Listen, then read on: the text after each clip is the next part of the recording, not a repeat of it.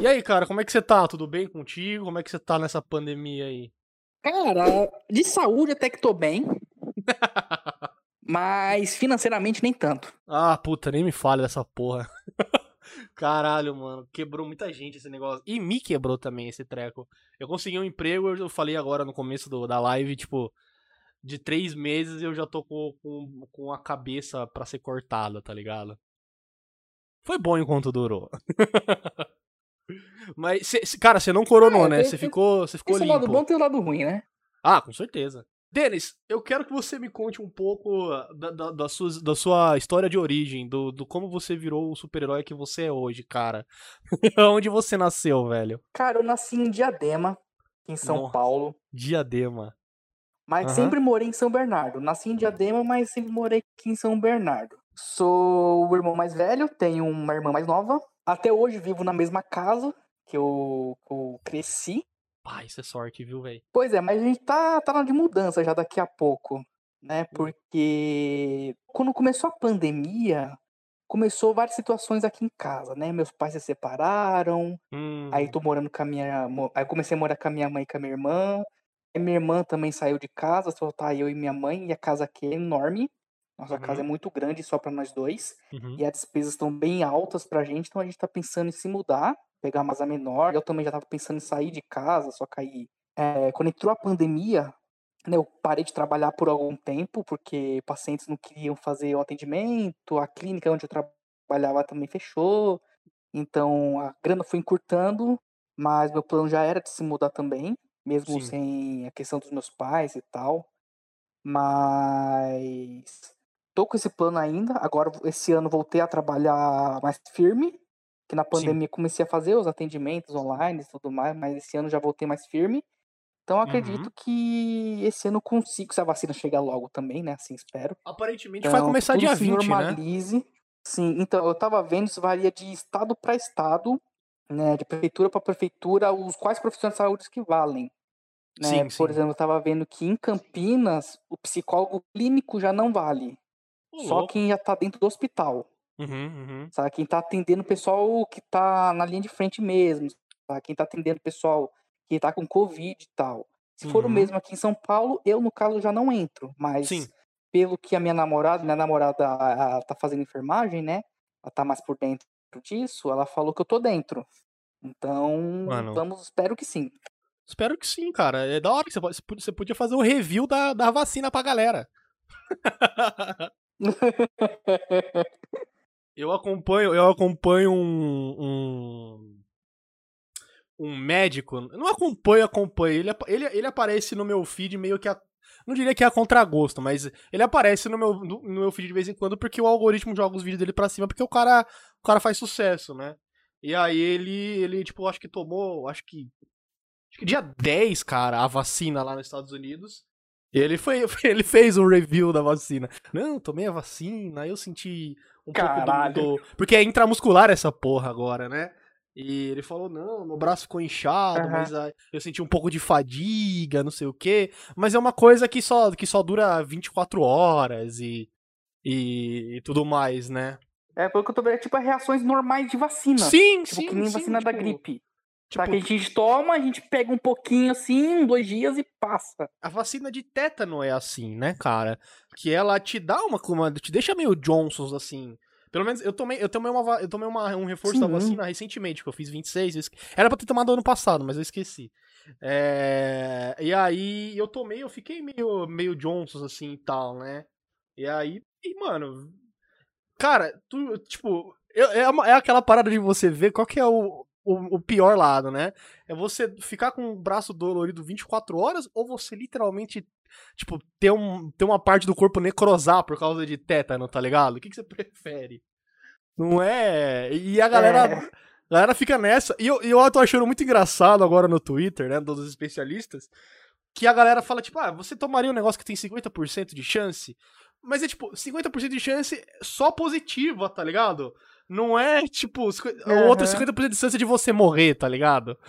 Não é assim que funciona. É, é, é uma coisa que eu tô impressionado, porque assim, quem me conhece pessoalmente há muito tempo, assim, no dia a dia, sabe que eu sou uma pessoa extremamente calma. Uhum. Nada me estressa, assim. É, dificilmente fico nervoso, fico estressado, dificilmente brigo com alguém. Mas, cara, essas pessoas aí que gostam de um certo presidente me conseguiram eu, eu brigar na internet, sabe? Por, cara, você não, você não tem noção, você não fez escola, você não estudou. Mano, eu tive Exato. que brigar com gente com quem eu estudei na minha sala. Uhum, sabe? Tipo, cara, da onde você tá tirando isso? A gente, a gente teve os mesmos professores, tivemos as mesmas aulas. Da onde você tá tirando isso, velho? Uhum, tipo, uhum. virou pai e ficou burro, velho? Que isso? Eu gostaria de entender também. Eu, isso é uma coisa que eu, eu venho quase todo dia discutindo com o Rato, né? Que veio, veio nas minhas lives aqui, ele é meu amigo pessoal também, tipo, que, que é um fenômeno meio sociológico, tipo, do, de existir um, uma certa linha de pensamento que vai além do pensamento científico, que é um, tipo um pensamento. Sim, sim. Porque tem um pensamento científico que é baseado em fatos, baseado em pesquisa, baseado. Aí ah, tem um pensamento científico teórico, né? Que são teorias que não são 100% provadas, mas que são eh, consideradas como uma forma válida de explicação, né? Tipo, a, a teoria da evolução, a teoria do Big Bang, a teoria de, de qualquer merda. E aí tem essa galera que é tipo, a a, tipo uma teoria da pós-verdade, sabe?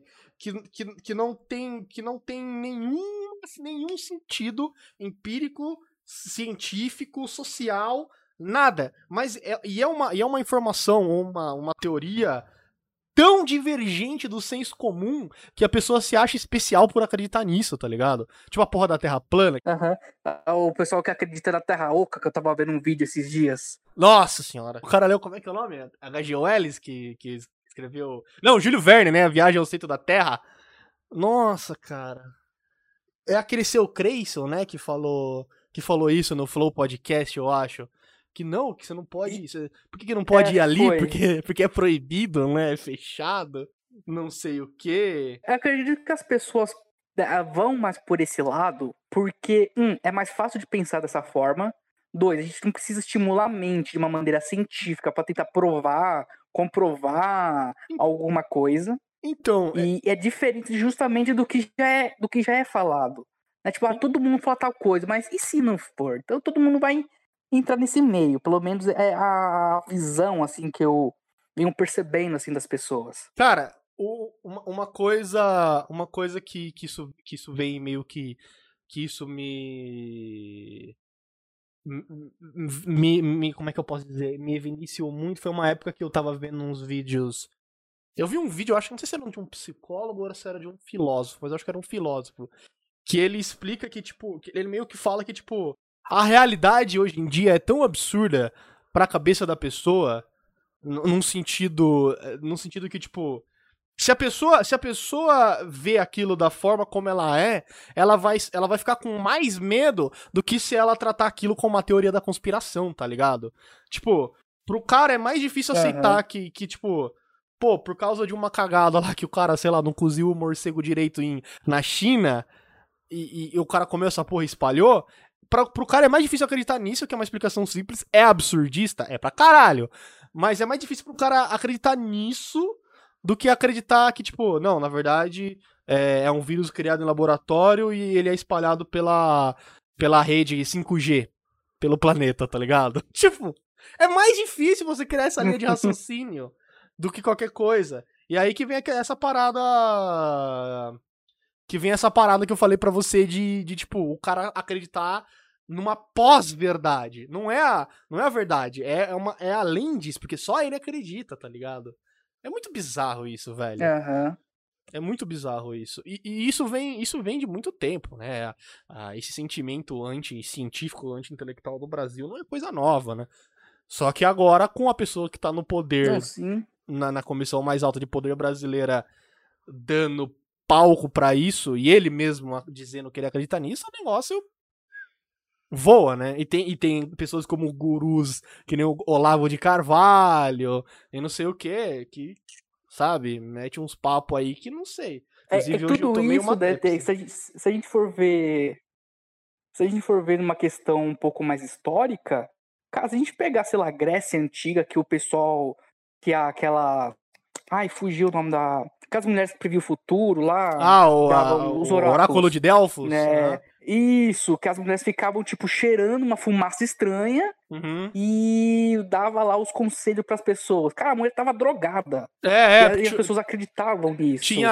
Algumas né? pessoas diziam que tinha um veio de gás. né? evoluindo, né? Isso, é, é, é. É, exatamente. As pessoas. as Essa pessoas parada de conspiração é mitologia, né? Então, as crenças das pessoas só foram mudando os trejeitos, né? Mas Uhum. essas.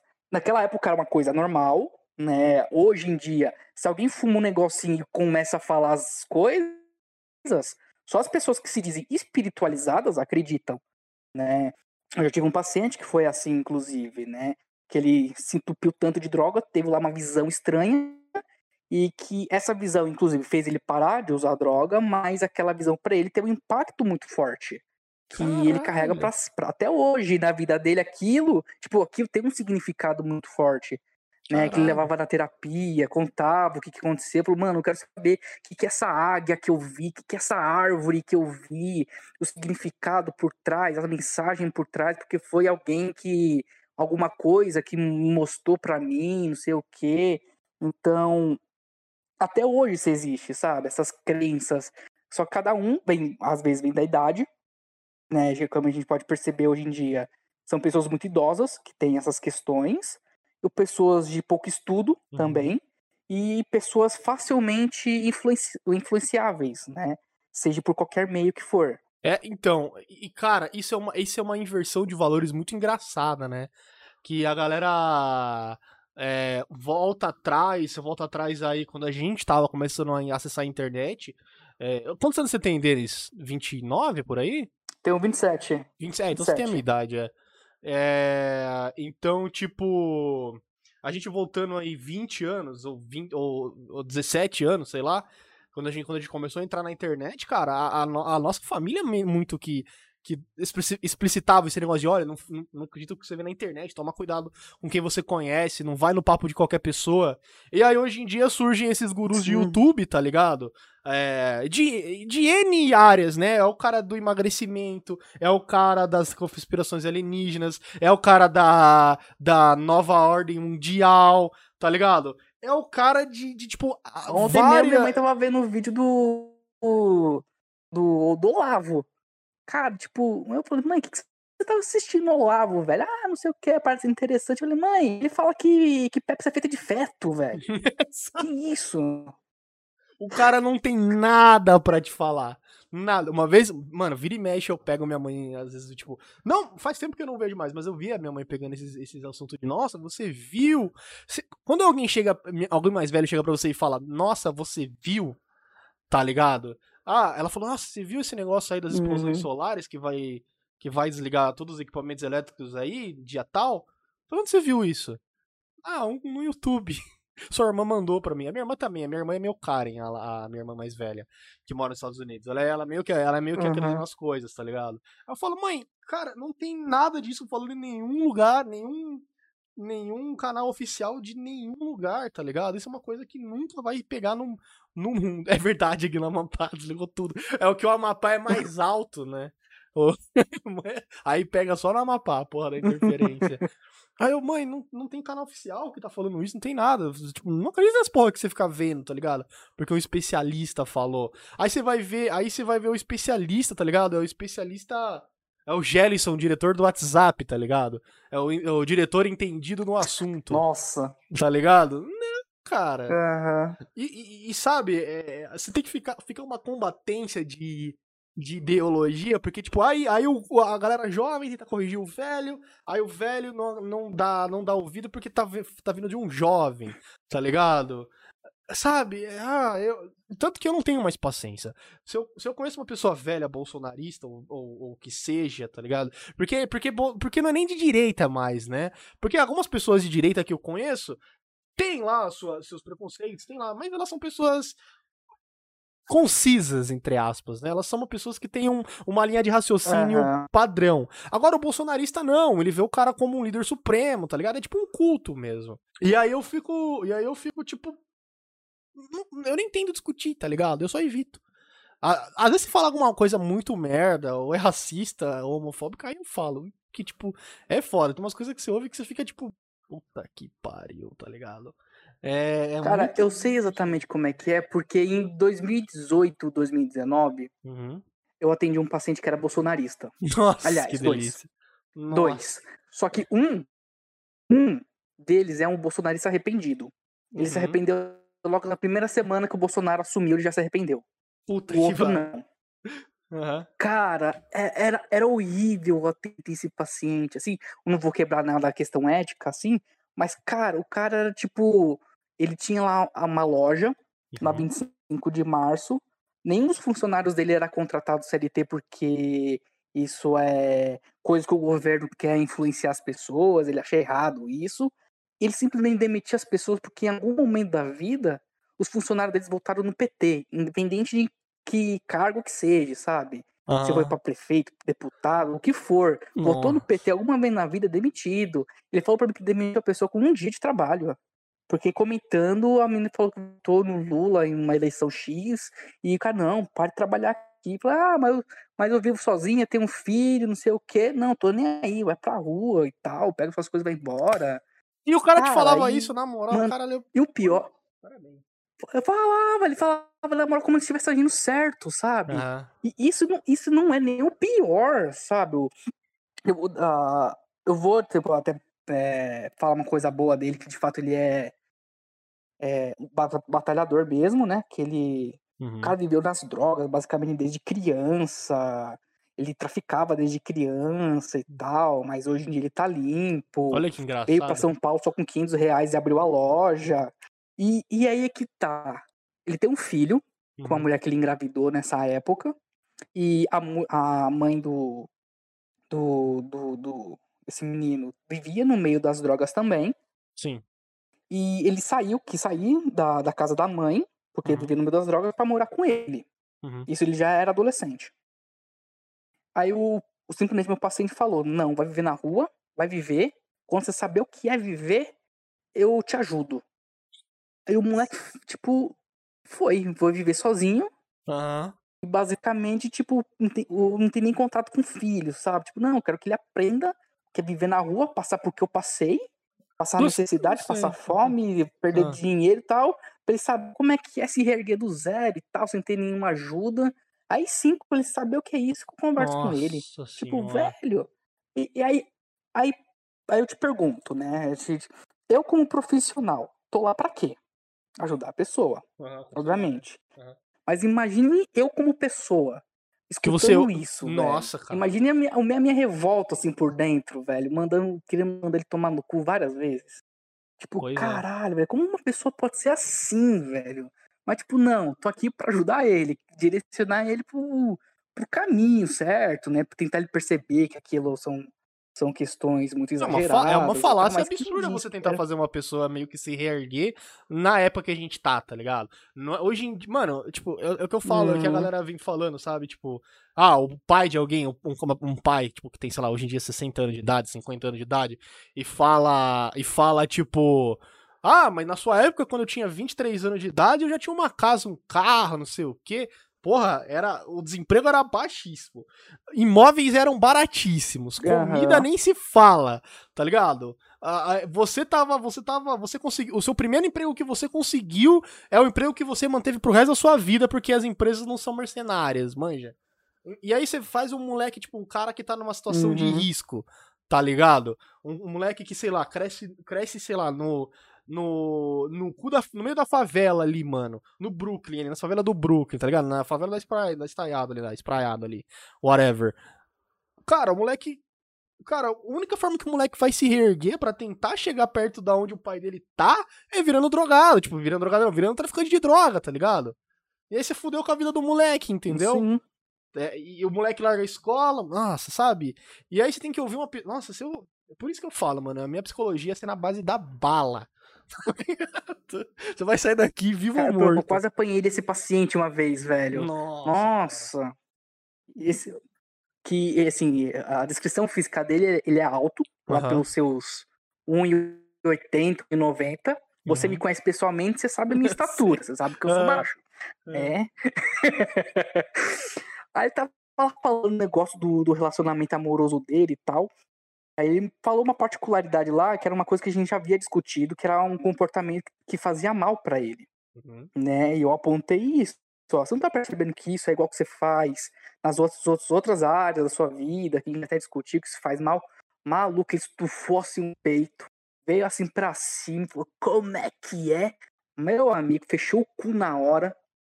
Aí eu só mantive a pose e falei, é isso mesmo que você escutou, tá te fazendo mal, e a gente conversou isso. Aí tudo vermelho, assim, nervoso, só Uhum. depois só baixou a cabeça e falou, é verdade. Maluco, achei que ia apanhar naquela. Achei que ia Nossa. apanhar aquela hora. É foda, né, mano? É foda. Esse, tipo- esse tipo de situação. Especialmente que eu imagino que você deva ter trabalhado com pessoas meio que na, na beira, assim, da. Da. De, tipo, de- de surtar, ou sei lá, deve ser foda, né, cara? Eu acho que, eu acho que surtar talvez não, né? Mas. Demais. Mas é foda, cara, porque pessoas que estão com um problema psicológico, que elas estão assim, na beira, né? Que os caras chamando o fio da navalha, whatever. Você não sabe o que a pessoa vai fazer, tá ligado? Se a pessoa vai vai trocar uma ideia suave, ou se ela vai puxar uma faca e te dar 12 facadas.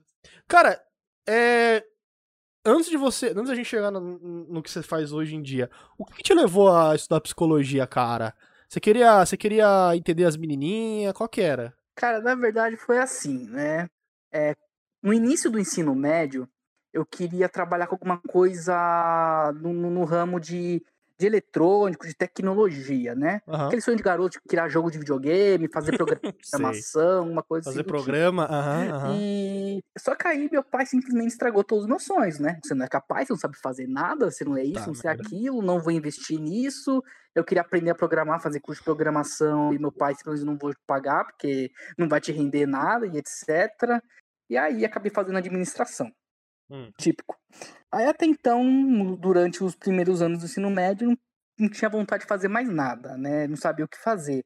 Até que no terceiro ano eu conheci uma garota no Facebook, no Facebook não, perdão, no Orkut, MSN e tal, e na época ela fazia a psicologia, ela já estava Uhum. terminando a faculdade.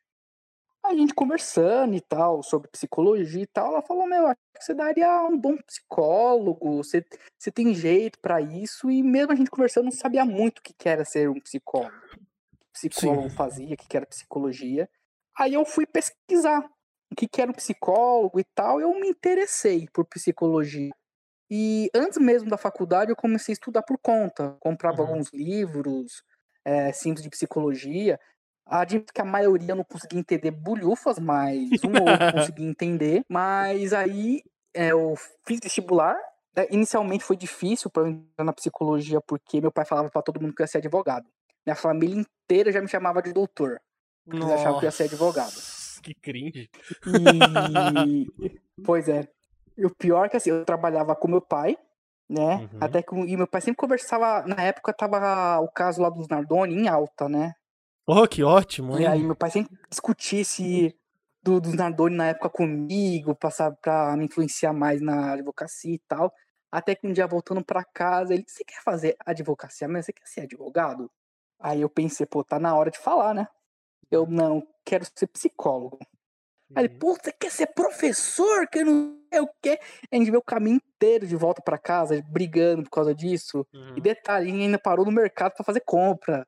Então ficou todo esse caminho ele gritando comigo que eu queria ser Caralho. professor. Né? Acho que ele pensou que era pedagogia, né? Que não sei o quê. E o pior que foi os três anos da faculdade escutando a mesma coisa. Ah, Uhum. olha a psicologia, vai fazer outra coisa.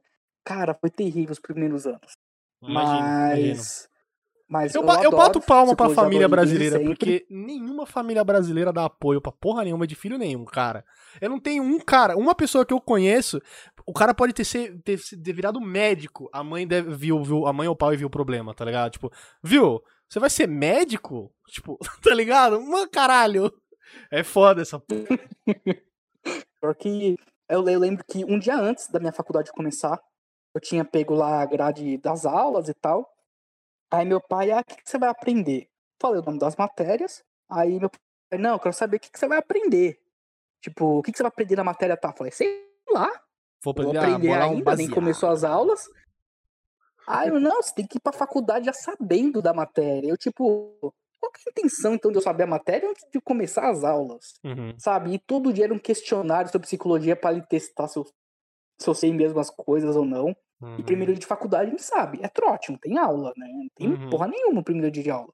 Aí meu pai, não, que, que, quem que é o criador da psicologia? Que, como que psicologia faz? Em que ano? Que não sei o quê. Eu falei, pai, nem tive aula ainda, caralho. Que isso?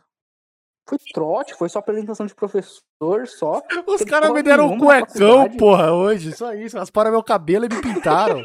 Isso aqui é o quê, velho? Bom, falando da faculdade de psicologia, o que, que você aprendeu? O que, que a gente aprende na faculdade de psicologia? Como que funciona tudo? Você tem um, um- um ano introdutório pra aprender história da psicologia, essas coisas? Ou você. Ou, e aí, só depois você vai aprender é, prognóstico, essas coisas? Como é que funciona?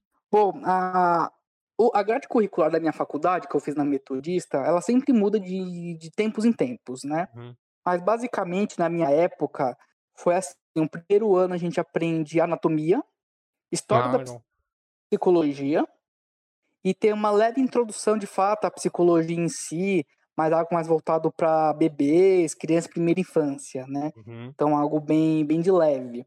E um detalhe, né? Do primeiro ano, a gente, né, nessa parte de crianças e bebês, a gente aprende mais a observar primeiro. Cara, era um Uhum. porre. A gente tinha que pegar vídeo de bebê mesmo e ficar escrevendo tudo que acontecia no vídeo. Tipo, ele mexeu o dedo indicador da mão do, da, da mão direita. Aí baixou o dedo da mão direita. Cara, era horrível fazer isso. Aí no segundo ano a gente ia avançando um pouco mais, aprendendo mais sobre a estatística também, horrível. Uhum. Eu era o único da sala que sabia também. Nossa, eu odeio estatística. É... Estatística? Também dei, mas eu era o único que sabia da... fazer os trabalhos lá. Eu fazia o trabalho de todo mundo da sala. Eu nem prestava atenção na aula. É... Estatística, aí aprendia com crianças. É, Aí com crianças a gente aprendia, era separado por abordagens, né? Então a gente aprendia tudo na linha psicanálise, comportamental, e de vez em quando, se tinha algum professor disponível, analítica e fenomenológica. né? Então a gente bebês com tudo isso, depois crianças. Aí Uhum. terceiro ano era voltado para para adolescente adulto. E, na, e na, no quarto ano já era mais idoso. Que luto, dentro da psicologia, não é só morte, né? Literalmente fim de qualquer coisa. Fim de algum emprego, aposentadoria, é, qualquer coisa, qualquer ciclo que se feche Sim. né? Aí o quarto, e último ano além disso também é de estágio. Então, basicamente, o, ano, o último ano basicamente era só estágio. A gente não Sim. tinha mais aula. Sim. Aí os estágios que, eu, que a gente tinha era o estágio clínico por dois anos, estágio Caralho. escolar por um ano, estágio organizacional por um ano e estágio comunitário também por um ano. Nossa senhora, muita coisa. Aham. Não, eu ia falar que, que são cinco anos né, de, de faculdade, mas no Uhum. meu caso, na minha, a minha trajetória em si, eu levei sete, Aham. Porque no último ano eu acabei parando a faculdade, tranquei, eu não estava bem de saúde, Sim. mental mesmo, estava esgotado, Uhum, uhum. por questões aqui em casa também, então estava esgotado, tranquei a faculdade por um ano. Sim. Aí em uhum. 2016 eu voltei, fiz o que eu tinha que fazer. Só que aí eu acabei pegando uma ADP porque meu computador deu pau no final do, do curso, perdi todos os meus Caralho. relatórios. Nossa. Aí eu tive que refazer o estágio no ano seguinte. Mas o bom é que pelo menos meu currículo tem bastante coisa, né? Eu trabalhei em um monte de lugar. Cara, é. Assim. Como é, que, como é que funciona? Você consegue descrever como é que funciona um processo é, de você analisar um cliente? Como é que você. Um cliente, não, perdão, um paciente. Como é que você. Como é que é todo o processo? Você pega o que ele fala, fica observando ele. Como é que funciona isso? Porque eu sempre acho isso muito interessante, Ó, tá ligado? Tem as coisas que são comuns, Uhum. né? Comuns, perdão, é, entre todas as abordagens e as coisas que são mais diferentes. É, eu sigo a linha da psicanálise, Uhum. né? Aí vamos supor, eu vou começar a atender um paciente agora, vai, su- supondo que é você. No, no primeiro momento, eu não te analiso. A, a- primeira sessão a gente chama de entrevista preliminar. É literalmente só uma conversa, assim como a gente tá fazendo aqui agora. Uhum. Converso com a pessoa para saber que, qual, como que é o, o dia a dia dela, a história dela, também de onde que ela veio, para onde ela quer ir Uhum. e tudo mais. Então é mais para conhecer, estabelecer um setting terapêutico que é basicamente eu explicando como é que funciona a terapia, que muitas vezes é, a pessoa vai para um psicólogo e não sabe o que, que é, né, como que funciona. Então a Uhum. gente tem que explicar o que, que é psicologia, o que, que o psicólogo faz. Então eu faço essa explicação, faço o contrato com a pessoa, se caso for é, necessário, e aí a partir da segunda ou terceira, que aí de fato começa a, a terapia Uhum. né? Que aí entra o, o que você tinha falado, né? A questão de observar a pessoa. Não é todas aquelas questões que fica aparecendo em filme, você é tipo, ah, olhou pro canto. Não, nada disso. É são as coisas mais, mais, de fato, mais observáveis. Tipo, se a pessoa tá nervosa, se tá batendo a perna, se ela tem algum tipo de tique. Mas aí, como eu trabalho na psicanálise, a gente não aponta isso na hora. A gente só olha e fica pra gente Uhum. é, dentro da psicanálise, a gente escuta mais, o que a pessoa fala é o mais importante. Então a gente escuta a pessoa e a gente tenta pescar as coisas que são mais evidentes. Né? Uma tática que eu uso particularmente é reparar palavras ou frases que a pessoa usa com muita frequência. Sim. Né? Deixa eu dar um exemplo. É uma pessoa que fala muito a palavra poder. Ela sempre na, em tudo que ela conta, ela fala de poder, de então poder para essa pessoa é muito muito significativo. O Uhum. que é poder, qual o significado de poder. E se eu reparo nessas repetições, seja o que for, quando eu reparo nas repetições, aí eu questiono para o paciente. É, você já reparou que você repete muito determinadas ações ou determinada frase? O que, que isso significa para você? Realmente muitas pessoas nem pensam nisso. É tipo, ah, nunca reparei que eu, eu- que eu, que eu falo, que eu faço isso. Falei, então tá, agora que eu tô te falando que você percebe que você faz isso, pensa comigo, que por quê? Muitas vezes, quem tem resistência, né, que é um termo da psicanálise, geralmente eles preferem não pensar na hora, ou joga tipo uma desculpa qualquer, ah, sei lá, tudo mais. E tem que ter um pouco de feeling mesmo para saber se a pessoa tá tendo resistência ou se ela de fato não sabe. Né? Uhum, Isso, isso é com prática mesmo. Não, não dá para simplesmente explicar aqui agora, né? Seria um pouco Sim. de prática, tem, tem aquele feeling, o quanto você, o quanto tempo você já está com o paciente, se é aquele paciente que de fato já se abre bastante com você, ou se ele não se abre, né? Se Uhum. você percebe que ele esconde alguma coisa ainda, mesmo que você sabe se ele se esconde de propósito ou porque ele não se sente de fato à vontade. Então, Uhum. que também entra nesse quesito. Nós, os psicólogos, temos que fazer o paciente sentir à vontade Sim. lá, Uhum. né? Tem muito psicólogo que é muito invasivo, né? Uhum. Quando o paciente fala, eu não quero tocar nesse assunto, não me sinto bem, em um primeiro momento você tem que respeitar. Ele não tá se sentindo bem de falar nesse assunto. Uhum. Mas você tem que deixar claro, em algum momento você tem que falar. Porque é um assunto que mexe com você, com o seu sentimento, com o seu físico também, dependendo do paciente, é claro. Mas a gente tem que deixar, tem que frisar, tipo, ó, é importante você falar sobre isso.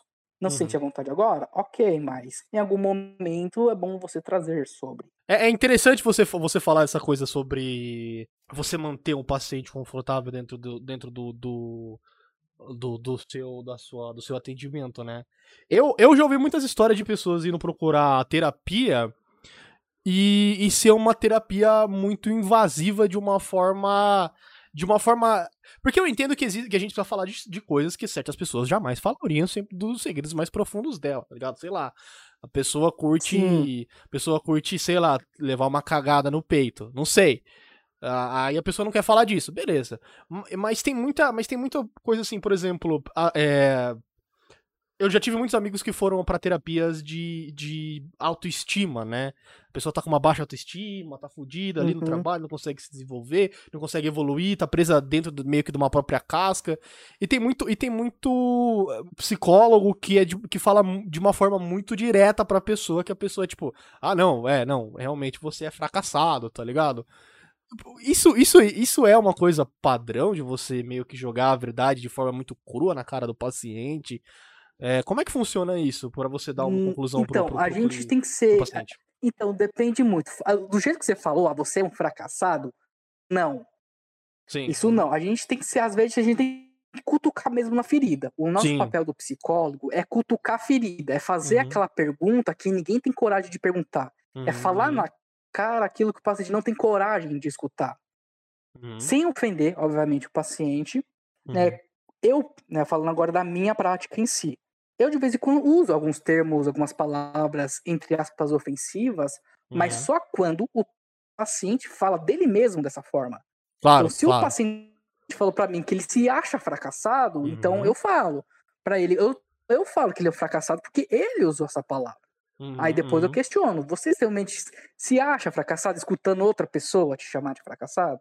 Você Uhum. se acha essas coisas? E como você falou também uma coisa curiosa, como as pessoas se abrem.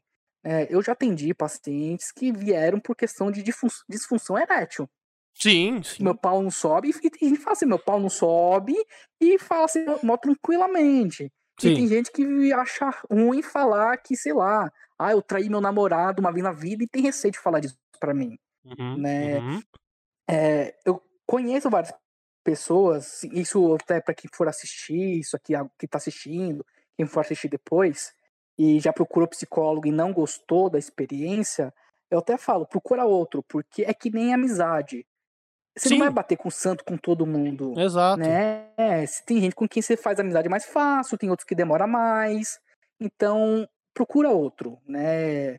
Às vezes, quando até você fala pro psicólogo isso, é que você não se sente confortável e tudo mais, porque às vezes nem o psicólogo percebe o que ele Uhum. causa nos outros.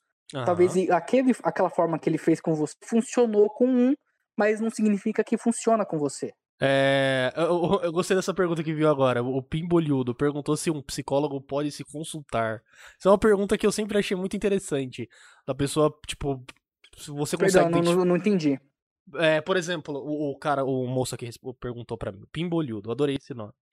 É possível um psicólogo se consultar? Tipo, você identificar os problemas dentro da sua Ó, dentro da sua olha, própria esfera. Nenhum, nenhum psicólogo recomenda isso. É, então, imagino. A gente precisa de uma visão externa. Uhum. né? Freud, ele fez autoanálise, Hum. né? Só que a gente tá falando de Freud. Cheirando, cheirando mesmo 10 os quilos de cocaína. estudiosos, Uhum. é, a gente, é, até os próprios estudiosos falam que, apesar dele fazer a sua própria autoanálise, é sempre recomendável outra pessoa fazer. Sim. Por quê? A gente tem nossas próprias fantasias, a gente tem os nossos próprios desejos, Uhum. e muitas vezes o que a gente quer pra gente, de fato, não é o que a gente, de fato, como profissional, acha bom. Uma Uhum. pessoa que é muito estudiosa, bom, um psicólogo, vai, que é, domina, sabe tudo, um psicólogo sabe de tudo, né? Um ótimo profissional, anos de experiência, leu Uhum. tudo quanto é livro de psicologia, é um bom profissional. Ele pode fazer uma autoanálise, uma autoterapia, até pode, mas ele sabe o que está acontecendo com ele, porém, ele é melhor, é recomendável ele passar por outro, porque a Hum. visão do outro pode ser diferente da sua, né? Uhum. Então, fa falando agora de mim também. Nessa pandemia, eu parei com a minha terapia também, porque o psicólogo parou de atender, mudei de convênio, o convênio novo não, não aceita online e Uhum. não voltou para o presencial. Porém, eu pego o que eu já sei, é, Uhum. agora falando como paciente, o que eu já aprendi na minha própria terapia, eu vou conseguindo encaminhar, pelo menos por um tempo. Quando eu percebo uma barreira, eu falei, opa, agora eu pego o meu lado profissional, pego. Por quê? Tento refletir. Consigo refletir, eu sei porque eu tô com essa dificuldade e tudo mais, porém eu não consigo afirmar, ter certeza se é isso. Uhum. Porque eu tô enviesado com as minhas próprias ideias, minhas próprias fantasias, minhas próprias ilusões. É exatamente o que eu imagino, né, da é, dentro de todas a, de todas as é, as áreas de, de prestação de serviço, você não consegue fazer tudo sozinho, né? Por exemplo, eu mesmo não conseguiria me ensinar inglês, tá ligado? Pelo fato de que, tipo, o meu Uhum. inglês é baseado no que eu aprendi no externo e eu ensino o que eu sei. Se eu, se eu tentar ensinar pra mim mesmo, eu não vou saber a, que- a que ponto que eu tô e se eu tô errado em algum ponto, né? É, esse é o pro- grande problema da, autodidata, de- da autodidática num geral, né? Você nunca sabe o, mo- Aham. você- o momento que você tá errado até alguém te corrigir, né? Então, pelo fato de você ter suas próprias observações, a sua, a, você entender a, a sua- o seu próprio mundo e tal, eu, eu acho que você vai ser meio Difícil. É a mesma coisa, tipo, alguns médicos, né? Que, tipo, eu acho que tem uma parada que meio que o médico não pode meio que se atender, né? É, normalmente o cara vai ter que procurar um, um, médico especialista do problema que ele tá tendo. Se é problema clínico, foda-se, né? Tipo, whatever. Só que eu não sei se o cara consegue, tipo, fazer receita médica para ele mesmo. Isso é uma coisa que eu nunca perguntei pra um doutor. Precisaria perguntar.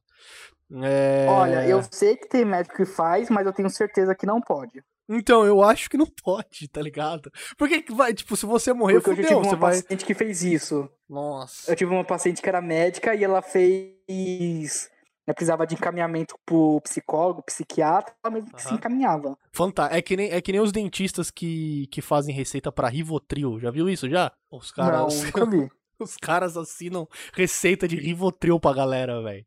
De Ritalina. Eles, eles fazem um esquema lá e passa, e, e, passa por cima da parada. Tipo, mano, eu tirei um dente, por que eu preciso de Ritalina, tá ligado? Pra ficar concentrado na dor? Porque é uma questão de, de, de, de responsabilidade Cara. também, né? De uma questão Sim, de. Com certeza. De, tipo, você fazer para você mesmo. Fudeu, quem que vai ser preso se você morrer? Tá você tá morto, tá ligado? É, mas é, mas é, mas é engraçado sobre é, essa, essa, essas, essas dicotomias, né, do, do, de quem que presta serviço pro serviço, né? Normalmente é outra pessoa da mesma área, né? A mesma coisa. Quem que entrega a carta do carteiro? O outro carteiro. Nunca, Exatamente. Não é o, o mesmo carteiro que vai sair da parada dele lá da Zona Oeste pra entregar na Zona Sul, tá ligado? Cara, que área de atuação você tá hoje em dia? Você é mais clínico mesmo? Você faz aquela parada pro lado é, profissional da pessoa? Que, com que você lida hoje em dia? Eu, eu atuo na área clínica, uhum. né? É, área de assim, de trabalho, de empresa, organizacional tudo mais, nunca me identifiquei com isso. Quero ter afastamento o máximo possível disso. Por, é, eu atendo atualmente de criança a idoso, não tem, mas eu tenho o, o foco, uma, uma, vontade maior de trabalhar com adolescentes. Uhum. A gente até com criança, até gosta de atender criança, mas atualmente estou meio que querendo parar com as crianças, porque trabalhar com menor de idade é trabalhar também com os pais. Ah. E trabalhar com os pais é um saco. Uhum. É um horror trabalhar com uhum. pais, sabe? Uhum, uhum. Então, meio que eu fico. Muita gente, você pode conversar com vários psicólogos que não atendem criança, que eles vão dizer a mesma coisa. Uhum. Não atendem criança porque não gostam de atender os pais. Sim, sim, sim. Né? sim, sim porque sim, os pais querem mandar no seu trabalho, os pais acham que sabem mais que você, uhum. os pais se acham autossuficientes para tudo. Uhum. Né? Então é um saco. Mas com um adolescente até tenho mais facilidade né, uhum. na minha experiência. Né? É, o adolescente está numa, tá numa fase interessante de, de desenvolvimento da, da, da, da, entre aspas, psique dele, né? Do ego dele. Então, tipo, ele, ele consegue Sim. trabalhar só com você, tá ligado? Sem precisar ficar tendo necessidade de voltar com a mãe ou qualquer coisa, né? Ou com o pai. Então você consegue trabalhar o cara e não todo, todo o universo que gira em torno dele aqui. Pra uma criança é mãe e pai, né? Não, sim. É que com criança, a gente trabalha com o lúdico, né? Então a gente consegue Sim. tirar muita coisa com desenhos, com Lego e etc. Só que a gente uhum. tem que fazer, isso também vale para adolescente, né? Qualquer pessoa que a gente tem de menor de idade, a gente tem que fazer orientação aos pais. Sim. Que é uma ou duas vezes por mês, pegar o pai, sentar com eles e conversar com eles. Uhum. Né? Pais de adolescentes são mais, como posso dizer, são mais fáceis de trabalhar. Sim, né? mais Quanto mais uhum. velho o adolescente for também. Porque, eu, por exemplo, esse paciente meu tem, tem 17 anos, vai fazer 18 esse ano. Sim. Então os pais já estão meio desencanados, tipo, de é, já vai terminar a escola, a faculdade, trabalho, né? Lógico, estão preocupados com a situação dele, né, de, de saúde, mas, tipo, meu, ele já tá crescido e tudo mais, não preciso ficar grudado nele o tempo todo. Uhum né? Pra ficar olhando ele o tempo todo, se ele vai se machucar e etc, né? Sim. Vamos lá, como é que. Cê, cê, deixa eu te fazer uma pergunta antes disso. É, não sei se você chegou a ver, mas eu acho que você viu sim. Que saiu uma matéria sobre coaching no, no, no Fantástico no domingo passado. Fantástico. Caralho, você chegou a ver isso? Vi. Eu Cara, vi. Qual, qual que é a tua, qual que é a tua, o teu posicionamento sobre isso? Essa essa maluquice aí de coaching, cara. Porque isso pega muito pega, né, de forma muito solta conceitos da psicologia para tentar aplicar no ambiente de trabalho, né? É tipo, quando eu digo conhecimento assim, da psicologia, eu digo a primeira, a primeira frase no verbete da Wikipédia, né? Então, vamos lá. Primeiro ponto. Coach. O coach em si é uma técnica que, que é uma junção da psicologia com a administração. Eu não vou lembrar o nome do cara agora, mas eu estudei isso na faculdade, mas de fato eu não vou lembrar o nome.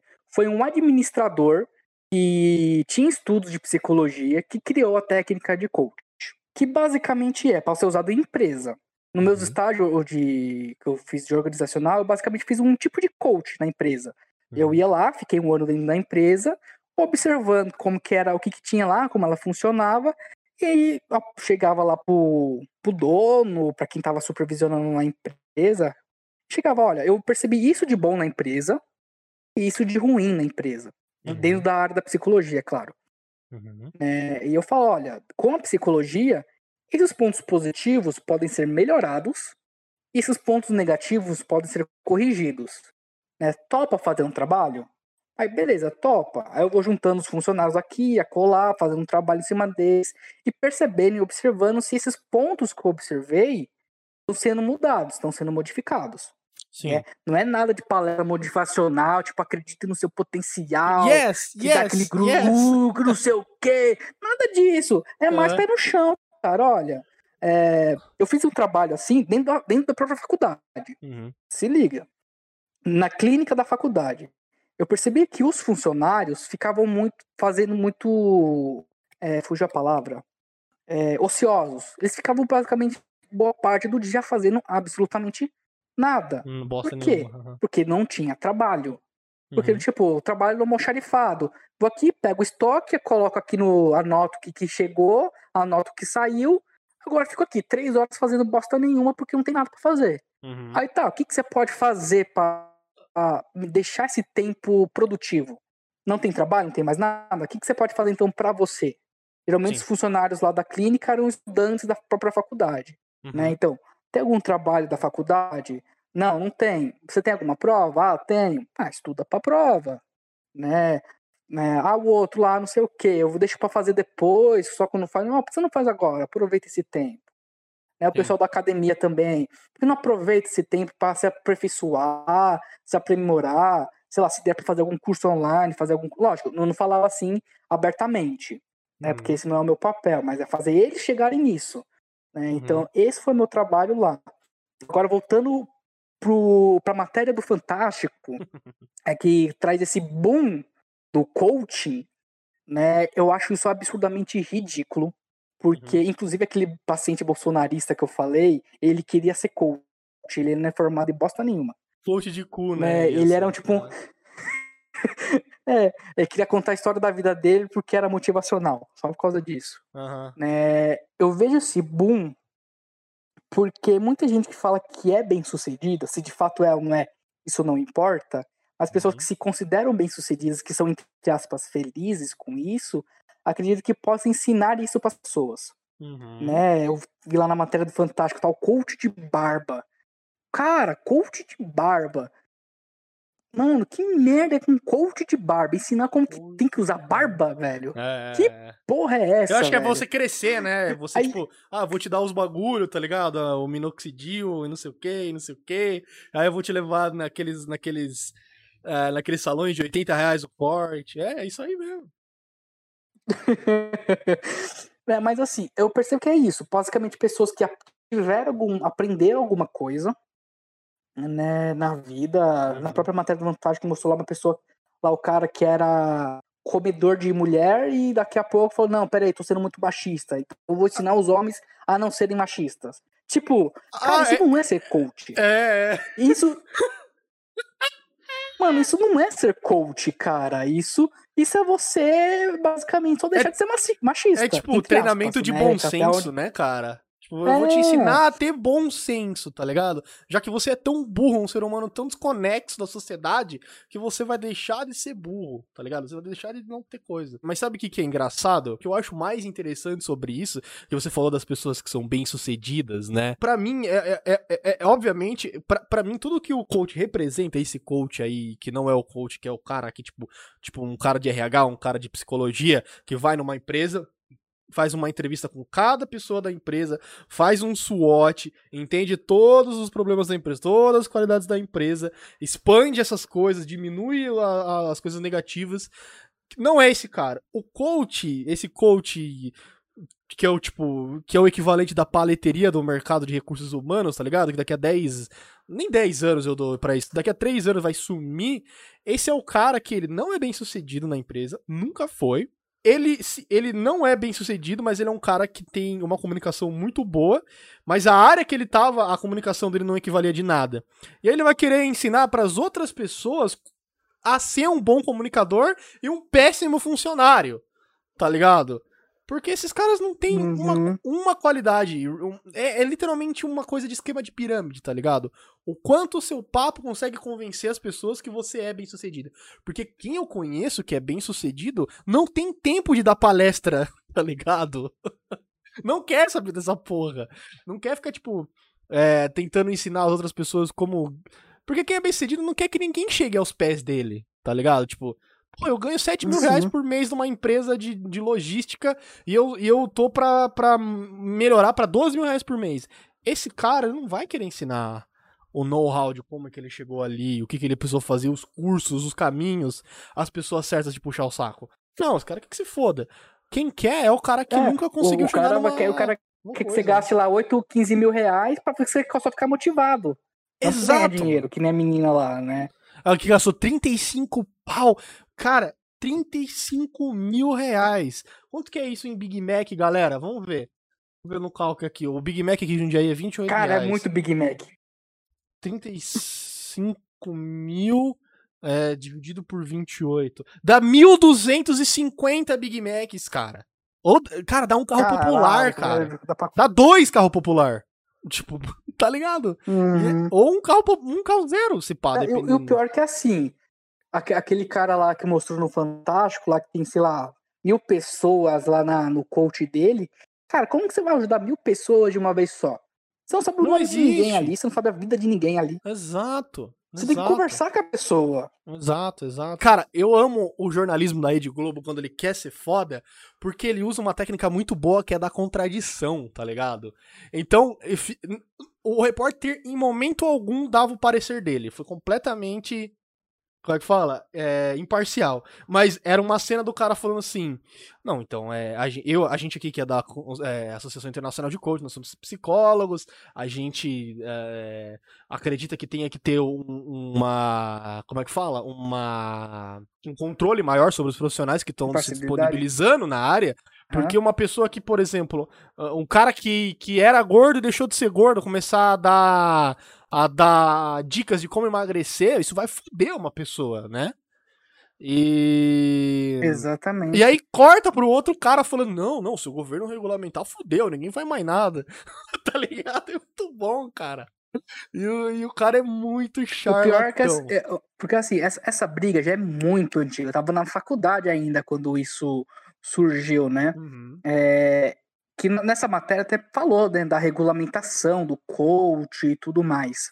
Só para você ter ideia, na época eu estava na faculdade, estavam querendo estudar a psicologia do coach, deixar a técnica de coach exclusiva para administradores, sabe? Tipo, a, nós, psicólogos, tivemos que lutar para não. A coach também tem que ser como psicólogo, pode ser administrador, mas também tem que ser psicólogo. Se não for um, trabalhar junto um com o outro. Mas, cara, uhum. Agora já não pode mais nem regular, pode ser qualquer ser que sai do esgoto, pode virar coach. Cara, que eu não faço nem ideia do que é o coach quântico, velho. É. Eu Cara, escuto tanto esse coach quântico, eu não faço nem ideia do que seja o coach quântico. Eu, eu, eu, eu, eu perdi muito quando a pessoa falou reprogramação de DNA tá ligado? Uma parada de genética, manja. Nossa, tá eu ligado? também perdi tudo. Quando me falou disso, eu perdi tudo. Caralho, reprogramação de DNA, mano. O cara já. O cara, tipo. O cara podia estar tá curando câncer com essa porra, tá ligado? De tentar alterar uhum. a pessoa que tem predisposição a ter câncer, porque isso tá, tá escrito no DNA da pessoa. Não é não, ele vai fazer pra pessoa ganhar um real a mais na porra do, do trampo de telemarketing dela, tá ligado? Quanti... Cara, esse negócio de constelação familiar, eu li sobre isso, me deixou de cabelo em pé, cara. Como, isso, como as pessoas acreditam nisso, cara. Você manja disso, dele, esse negócio da constelação familiar? O que, que você acha constelação disso? Constelação familiar bem, bem, bem de cima. Bem, não, bem por cima uhum. né, da constelação familiar. Eu lembro que teve, quando eu fui pegar meu CRP, né, a carteirinha de psicólogo, uhum. a gente vai lá na sede, a gente tem tipo uma mini reunião, umas boas-vindas, e uma, fica lá conversando, sabendo quais são nossos planos e tudo mais. Tinha uma pessoa, ela já falava que ela já trabalhava com psicologia, sem ter o CRP, e trabalhava com constelação familiar. Todo mundo ficou olhando assim e falava, tipo, a, Devolve a carteirinha. A dona do CRP na época falou assim, me explique melhor, o que, que você faz com essa constelação familiar? Ah, sei lá o que, não sei o que. Cara, o que eu sei, essa constelação familiar é muita gente vai para ela porque muitas empresas estão pedindo. Uhum. Sabe? Muita, muitas empresas, muitas clínicas, muitos lugares pedem. Eu quero alguém que saiba fazer constelação familiar. Se é o que o pessoal tá pedindo para contratar, o pessoal tá indo estudar. Uhum. Então, eu penso muito nisso, tipo, isso é muito errado. Uma empresa exigir um conhecimento, independente se é válido ou não, mas um conhecimento extremamente específico. Né? Porque outras, outras áreas também podem, podem ajudar. Né? Uhum. Por exemplo, tem o ABA. Não sei se você já ouviu falar do ABA. Laba, não. Não, ABA. ABA, não, nunca ouvi. Só, só da banda, só. Não. É uma. é uma. uhum. É basicamente uma técnica extremamente nova, tem que uns 4, 3 anos por aí, uhum. né? Que é mais específico da área comportamental, uhum. né, da, uhum. da, da, área comportamental da, da psicologia, que é um, uhum. um, uma técnica focada para trabalhar com autistas. Hum. Né? Só que, por exemplo, eu sou da psicanálise. Psicanálise ela não combina, eles são completamente opostos. Uhum. Né? Então, hoje, o que muito gente procura, eu quero aba, independente se vai trabalhar com autistas ou não.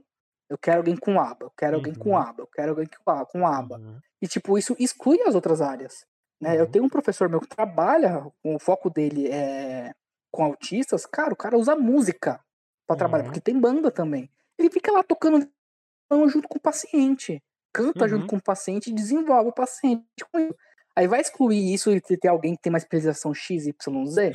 Cara, tipo, pode ser útil? Pode ser útil, mas uhum. não precisa excluir outra. E a mesma coisa vale uhum. para essa constelação, constelação familiar. Uma coisa extremamente nova, que até então não existe muita eficácia.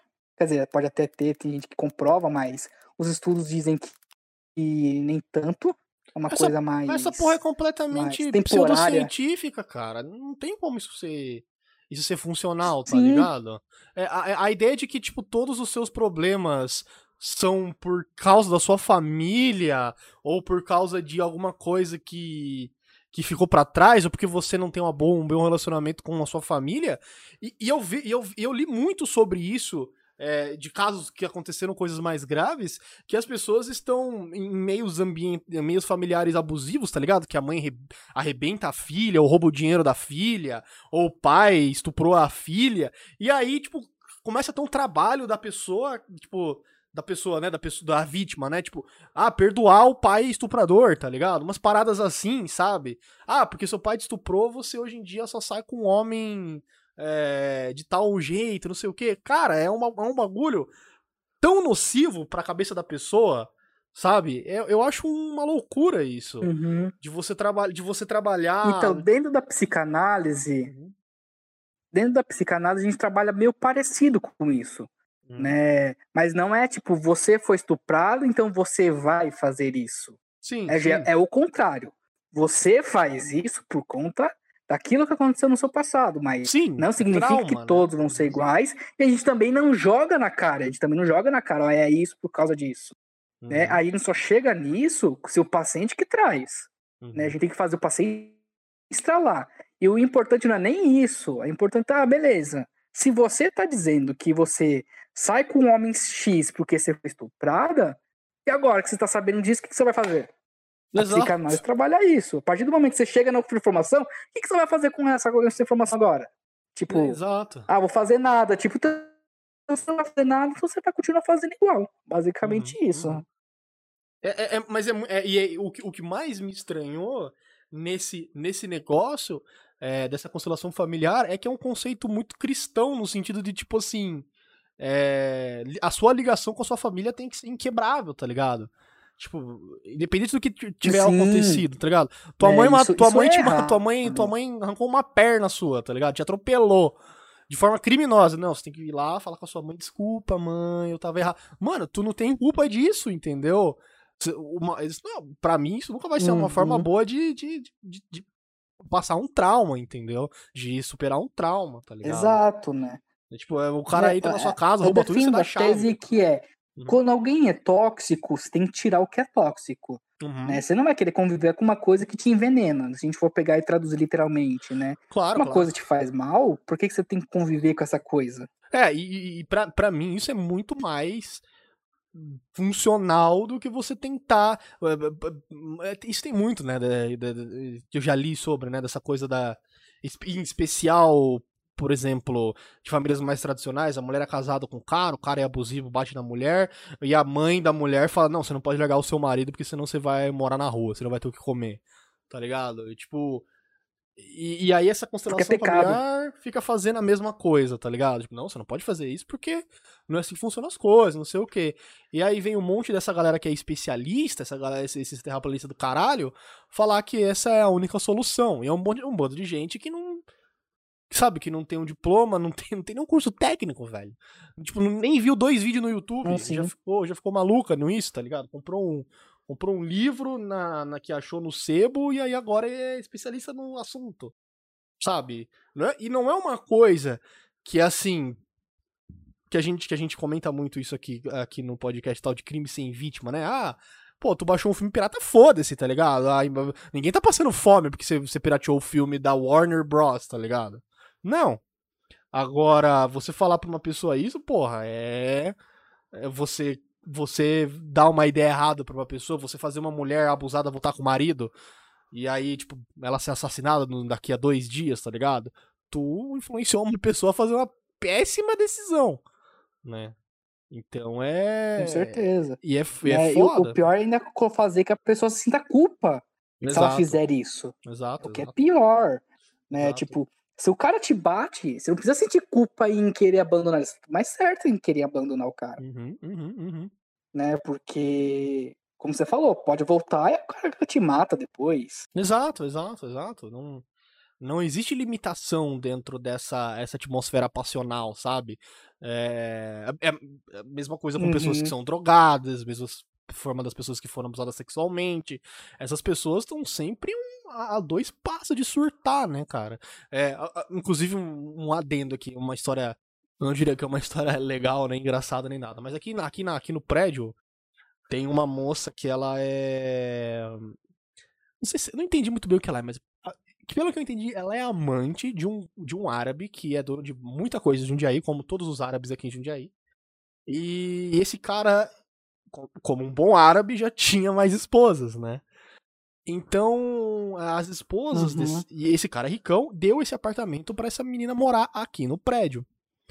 E essa e, a- e as esposas desse cara começaram a meter o louco nessa mulher, velho. Meteu o louco nessa mulher, cara. Fala, não, que você tá, você tá fudida na nossa mão, se a gente achar na rua, a gente vai arrebentar você. E aí começaram a ameaçar ela de morte. E, e eu acho que a mulher não deve ter uma relação muito legal com a própria família. Ela meio que ficou sozinha nesse mar de fogo, tá ligado? E a mulher começou a ficar cada vez mais pirada.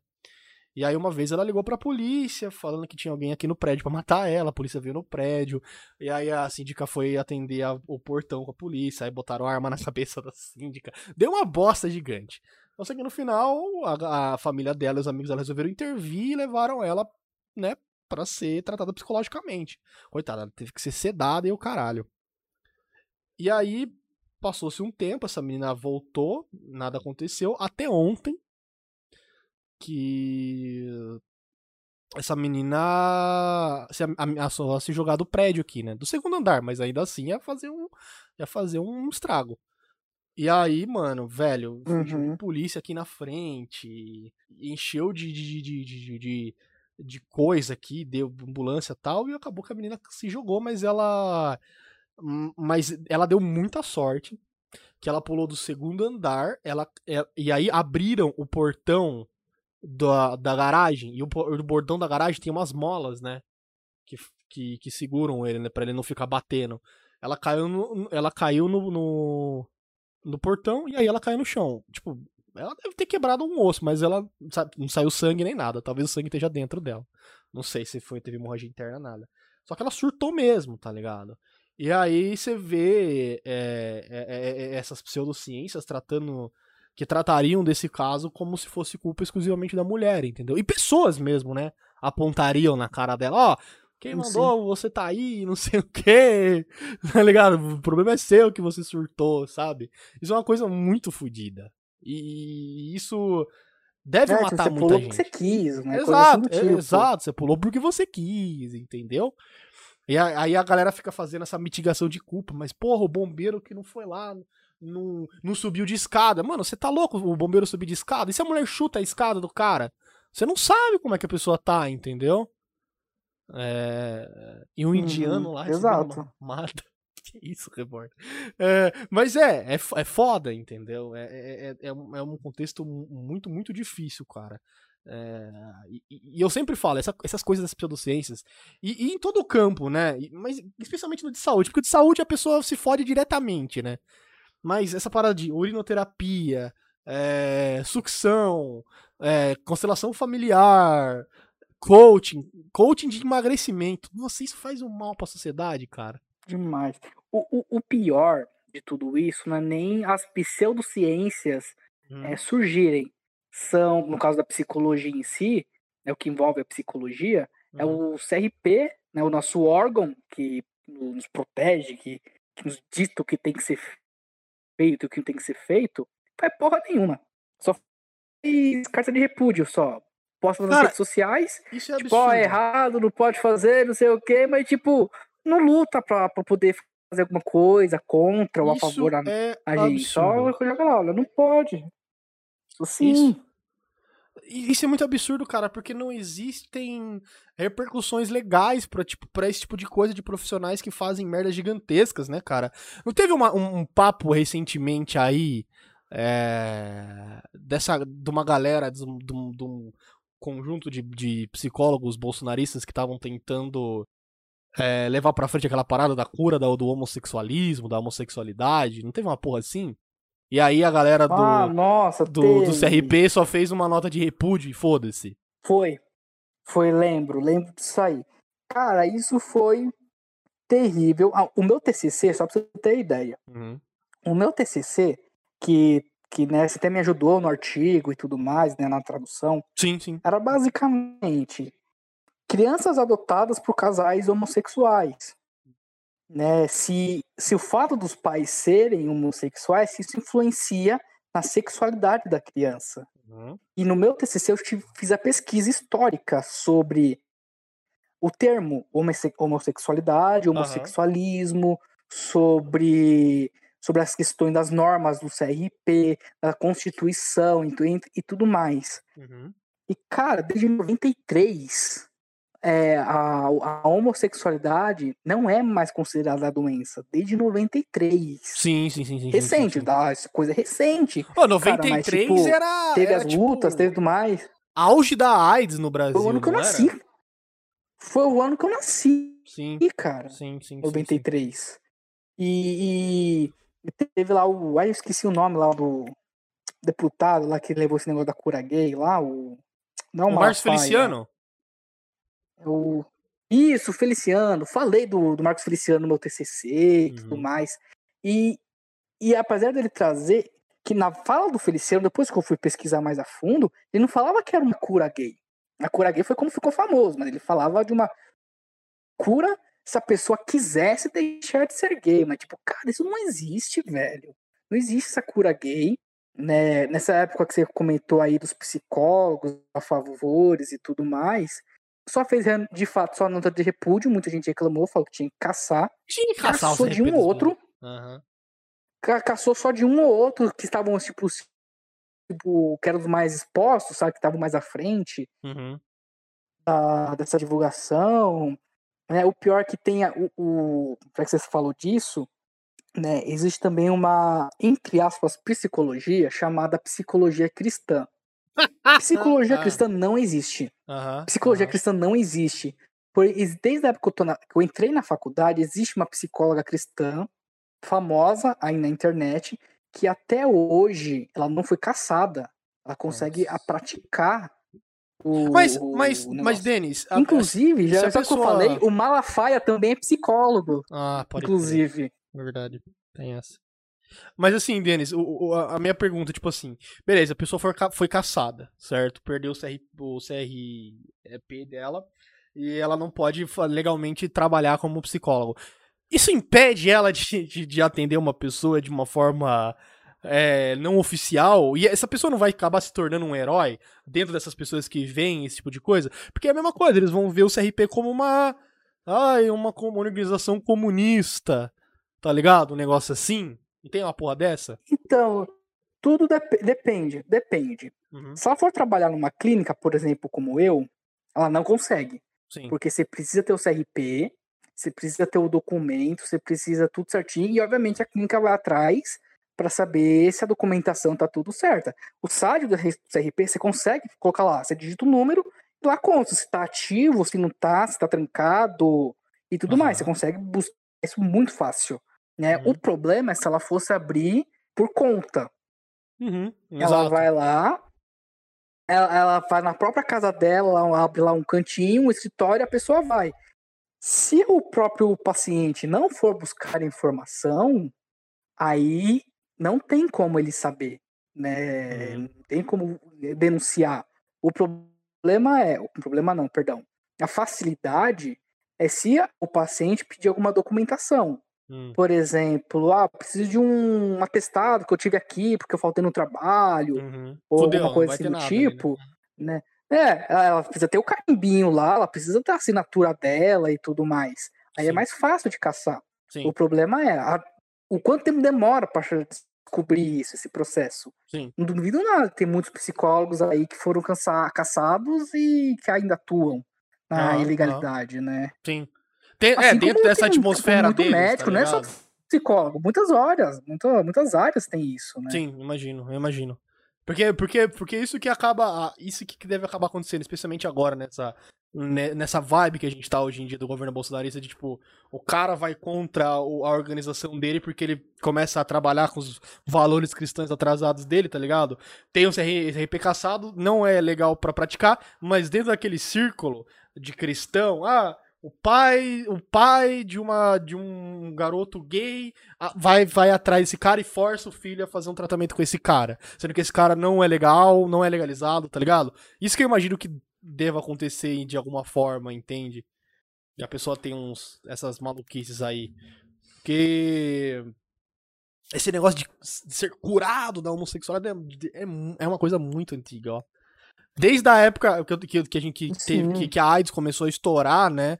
Muita gente que tava no meio homossexual, que era do, do meio LGBT e tal, quis procurar, né? Porque não quis entrar, não quis pegar AIDS e tal, e não sei o quê. E as pessoas começavam a vender isso nos jornais mesmo, né? Que chamavam de vírus gay, não sei o quê, e tal, tal, tal. Assim. É bem, é uma, era- é uma época muito zoada do, do, do, do Brasil, tá ligado? Ainda é, né? Ainda mais agora. Agora é só, só piora. tá ainda ligado? é, pior que é isso, ainda é. Uhum. Tanto que, que depois dessa parada aí do, do kit gay, não sei das quantas, que começou a parar de ser distribuído, que, que educação sexual começou a sumir das escolas. Mano, a, a sífilis explodiu no Brasil, velho. Tá coisa de, de louco mesmo, assim, sabe? De coisa dos anos 80 mesmo, é absurdo. Cara, vamos, vamos, vamos falar um pouco é, do, do, da- da- do- do- dos seus pacientes e tal. Quero que você, se você tem alguma história engraçada, é, histórias de sucesso também, de preferência. você lembra do seu primeiro paciente, cara? Como é que foi? Como é que você tava? Cara, eu lembro, eu lembro de todos, eu lembro de todos os meus Ai. pacientes, inclusive dos estágios, eu lembro de tudo. Sabe? eu Cara, posso não lembrar do nome, mas eu lembro de exatamente tudo. É, é, Uhum. isso, isso é umas coisas que eu, que eu tenho orgulho, né, Uhum. profissional em si, eu consegui lembrar de muita coisa. Lembro Cara, até, o- até hoje, tipo, o meu, meu primeiro paciente, uma vez, fiquei com dois anos com o meu primeiro paciente na clínica mesmo, Uhum. né? E uma vez ele comentou um negócio, ah, eu já te falei de tal coisa, tal coisa. Eu falei, já, lá no começo, quando a gente começou, na primeira semana, você comentou tal coisa, tal coisa, tal coisa, tal coisa, tal coisa. Eu falei, cara, você lembra de tudo. Sem precisar olhar suas anotações. Eu falei, cara, eu lembro das coisas. Sim, sim, Tipo, sim, eu tenho sim, uma, uma memória ótima para meus pacientes. Mas sei lá, se você me perguntar o que eu comi ontem, eu já não lembro. mas é, mas a memória seletiva funciona assim. Você tem que saber. Mano, isso é muito mais importante pra você do que o que você comeu ontem, tá ligado? Pra mim também, mano. Eu, eu- exatamente, exatamente. Eu, eu pergunto, eu pergunto muito isso. É... Pro, pro, pro, pro pessoal, assim, né? Tipo, que, que você. O que, que você lembra, tá ligado? A galera lembra de tudo do trabalho, tá ligado? E o primeiro dia normalmente é o mais. É o mais importante, né, cara? É o dia mais que você mais exatamente. se apega. Você lembra do seu primeiro paciente? Como é que foi? O que, que, ele, que, que ele tinha? Olha, o meu primeiro paciente, vou falar, vou falar de dois, tá? Vou falar do, do estágio, o primeiro do estágio e o primeiro como profissional em si. Sim, beleza. O primeiro que eu atendi foi uma criança no estágio, foi uma criança. Ela tinha 10 anos, era um menino. E eu lembro que eu conversei mais com a mãe em si, o menino. Nossa, eu trouxe, levei o menino pra. A minha prática em si, eu pego primeiro a criança, Uhum. converso com a criança pra saber o que, que ela tem, o porquê que ela. Se ela sabe por que, que ela tá ali. Geralmente elas nunca sabem, Uhum. né? Aí depois eu chamo a mãe, a criança quis ficar junto na sala e a criança ficou desenhando com tinta guache e sujou a mesa inteira. A mesa era grande, ela sujou a mesa inteira. Nossa. Aí basicamente o problema dele era que ele era muito agitado na escola, Aham. né? Aí coletei algumas informações, mas a mãe, como é que ele vive até então, família normal, vive a mãe, o pai, o, menino, ele tinha mais um irmão mais novo. Aparentemente tinha nenhum problema dentro de casa, mas o menino era muito agitado na escola. Foi até a própria escola que pediu para ele passar no psicólogo. Até aí nada de anormal, mas depois eu combinei o horário com ela e eh, nunca mais voltou. Puta merda. Aí foi o normal. Nunca mais voltou. Aí na Ah, clínica em si, mesmo, já como profissional, foi. Esse, inclusive, que eu citei do exemplo, né? Que eu lembrava lá do negócio que fiquei dois anos com ele. Uhum. Né? Ele tinha um problema no casamento, né? Que estava morando com os pais, porque ele e a mulher estavam num processo de, de saber se iam separar ou não. Né? Então ele estava, por enquanto, morando com a mãe, que era só mais difícil para ele, porque ficava longe do trabalho e tudo mais. Ele trabalhava num escritório de advocacia, ele fazia faculdade de advocacia, e tinha um- uma questão de traição ali, né? Que ele queria trair, ele não chegou a trair a mulher, mas ele tinha um desejo de trair, porém não traiu. Tinha umas conversas estranhas, mas ele mesmo assume, não, nunca dei em cima. Eu nunca tive, nunca mandei foto, nunca recebi foto, mas a minha mulher viu que eu conversava com alguém, ela não, go- não, não gostou, a gente tá nisso, não sei se eu volto, se não volto. Até quando eu parei de atender ele, foi no período de férias, né? Ele tava é, pensando em voltar, né? Eles estavam nesse processo de voltar, tudo mais, estavam já jantando, viajando juntos e tudo mais, não estavam morando juntos ainda, Uhum. mas estavam retornando. né? Uhum. Espero que eles estejam bem hoje, não sei. Né? Ah, Isso até é um detalhe que eu, que eu passo é, de curiosidade. Quando um paciente vai para a clínica com esse problema de relacionamento, nosso objetivo nunca é ou separar ou juntar de volta. Sim. É fazer o paciente perceber o que, que é o melhor para ele. Uhum, uhum. né? Se você quer de fato juntar, ok. Quer separar, ok. Esse é o seu desejo. Não significa que eu vou trabalhar com isso. Agora, um caso curioso, Uhum. né, muito engraçado. Esse é um caso clássico que eu conto para todo mundo. né? eu estava no estágio ainda, foi uma das últimas pacientes que eu atendi durante o estágio. Foi. Era uma senhora, ela tinha seus 60 e poucos anos. Ela era formada em psicologia, só que ela não atuava. E ela tinha uma questão de gostar de gente nova, Ah, ok. né? De teve uma sessão em si que ela falou pra mim assim, ah, que uma vez quando eu era criança, uma cigana falou pra mim que o homem da minha vida teria o dobro da minha idade. Só que Fudeu, aí né? ela falando pra mim, só que ela falando assim pra mim, ela falou que ela interpretou que pra ela, na Uma- verdade não era o dobro da idade dela, que ela teria o dobro da idade do homem. Ô, caralho. Até aí, ok. Quantos anos você Até, ah, não, até aí, tudo bem. É, Isso, isso, isso, isso é pra dar contexto, calma, isso é só pra Aham, dar o contexto. aham. Teve um dia, teve um dia que ela chegou na, na sala, falou: Nossa, eu tive um sonho muito estranho. É hoje. É, de, de ontem pra hoje. Ah, como é que foi esse sonho? Ah, eu tive um sonho. Ela foi me descrevendo o sonho com muitos detalhes. E era um Pum. sonho heróico. Nossa. E, Hum. e eu estava no sonho. Ela falou que eu estava de. Ela falava. ah, vou dar um resumão do sonho. Né? Que ela estava na casa dela, de. Com o pijama dela, que ela falou que ela tinha lá. Agora vou lembrar a descrição do pijama. Aí que ela tava lá no quintal, toda excitada, e que chegava um rapaz muito jovem. Ela, ela não falou que era eu, mas ela descreveu a pessoa. E a pessoa tinha a minha fisionomia.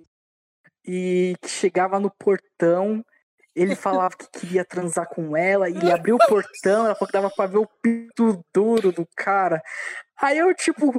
E ela falava isso pra mim com um olhar bem nos meus olhos, assim, tipo, Ai, com aquele caralho. olhar mais sensual, mais sensual não, mas mais malicioso e tudo mais. E eu com cara de pastel, fingindo que não era comigo, sabe? Fingindo, tipo, mano, ela não está falando que sou eu ali. É, Uhum. E ela descrevendo todo o sonho com extremo. de- Ela descreveu o pênis pra mim, só pra você ter ideia. o Mal, Denis só olhando assim na calça, né? Hum, será que é assim, né? Tipo- Ah, Aham. Ela descreveu até, tipo, gozo e tudo mais. Cara, Ai, eu fiquei, tipo, caralho, eu não tô escutando essa Aí, tipo, merda. puta, é, aí, tipo, tu- puta, essa é a minha profissão, tá ligado? Eu tenho que escutar a pessoa. É o pior que eu tenho supervisão, né? Na época do estágio tem, tem supervisão. E Aham. o meu atendimento era depois. Da, oh, perdão, meu, o, é, meu atendimento era depois do, da supervisão. Cara Na hora que acabou a peso- supervisão, não. o resto da minha turma também atendia também no mesmo horário. Eu só, eu só saí da sala rindo, sabe, com vontade de rir. Então, o que, que foi? Falei, mano, semana que vem eu vou ter uma baita de uma história pra vocês. Aí na supervisão, quando eu fui contar, gente, até a professora ficou tipo, mano, o que, que aconteceu ali? Aí, tipo, mano, Aham. como que você, você seguiu o atendimento? Como que você de fato ficou no Exato. atendimento? Aí eu falei, mano, cara, eu fingi que não era comigo. Fiquei com uma cara de pastel a sessão inteira.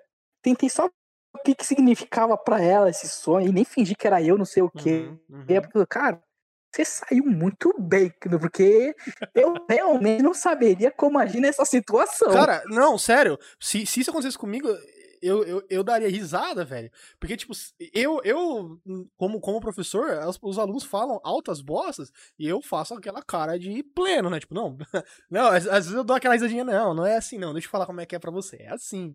E aí, beleza, foda-se, passa por cima, ninguém vê, não, não faz, não acha graça, não vê nada.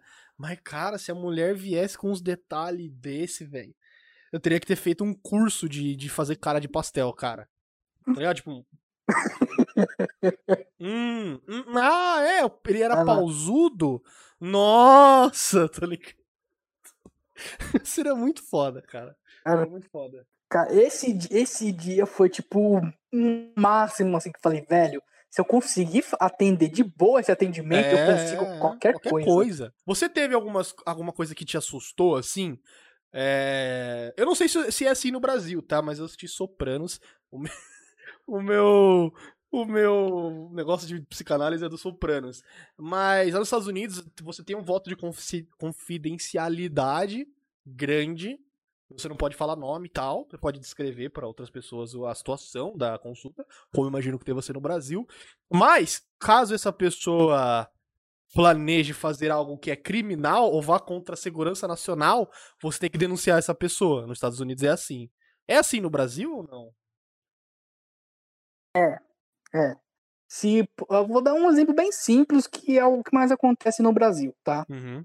Quando a pessoa pensa em suicídio.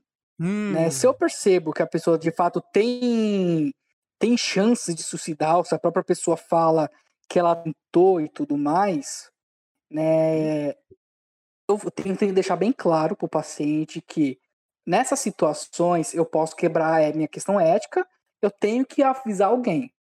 Eu já tive uma Uhum. paciente assim, né? E peguei o telefone tanto da mãe dela quanto do namorado né, dela. Conversei, cheguei, mãe, ela já era maior de idade já, mas a mãe dela queria conversar comigo sobre isso. E a paciente falou: não, tudo bem, você pode conversar.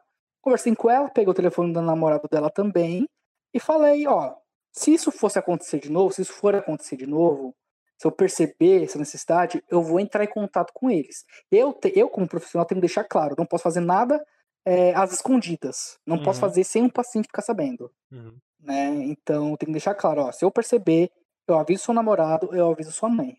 Tudo bem? Ela, tudo bem, então deixa isso bem claro. Ela não foi a única paciente, né? Teve alguns outros também, mas eles são menores de idade, então já tenho o contato dos pais. Eu sempre deixei claro isso desde o início.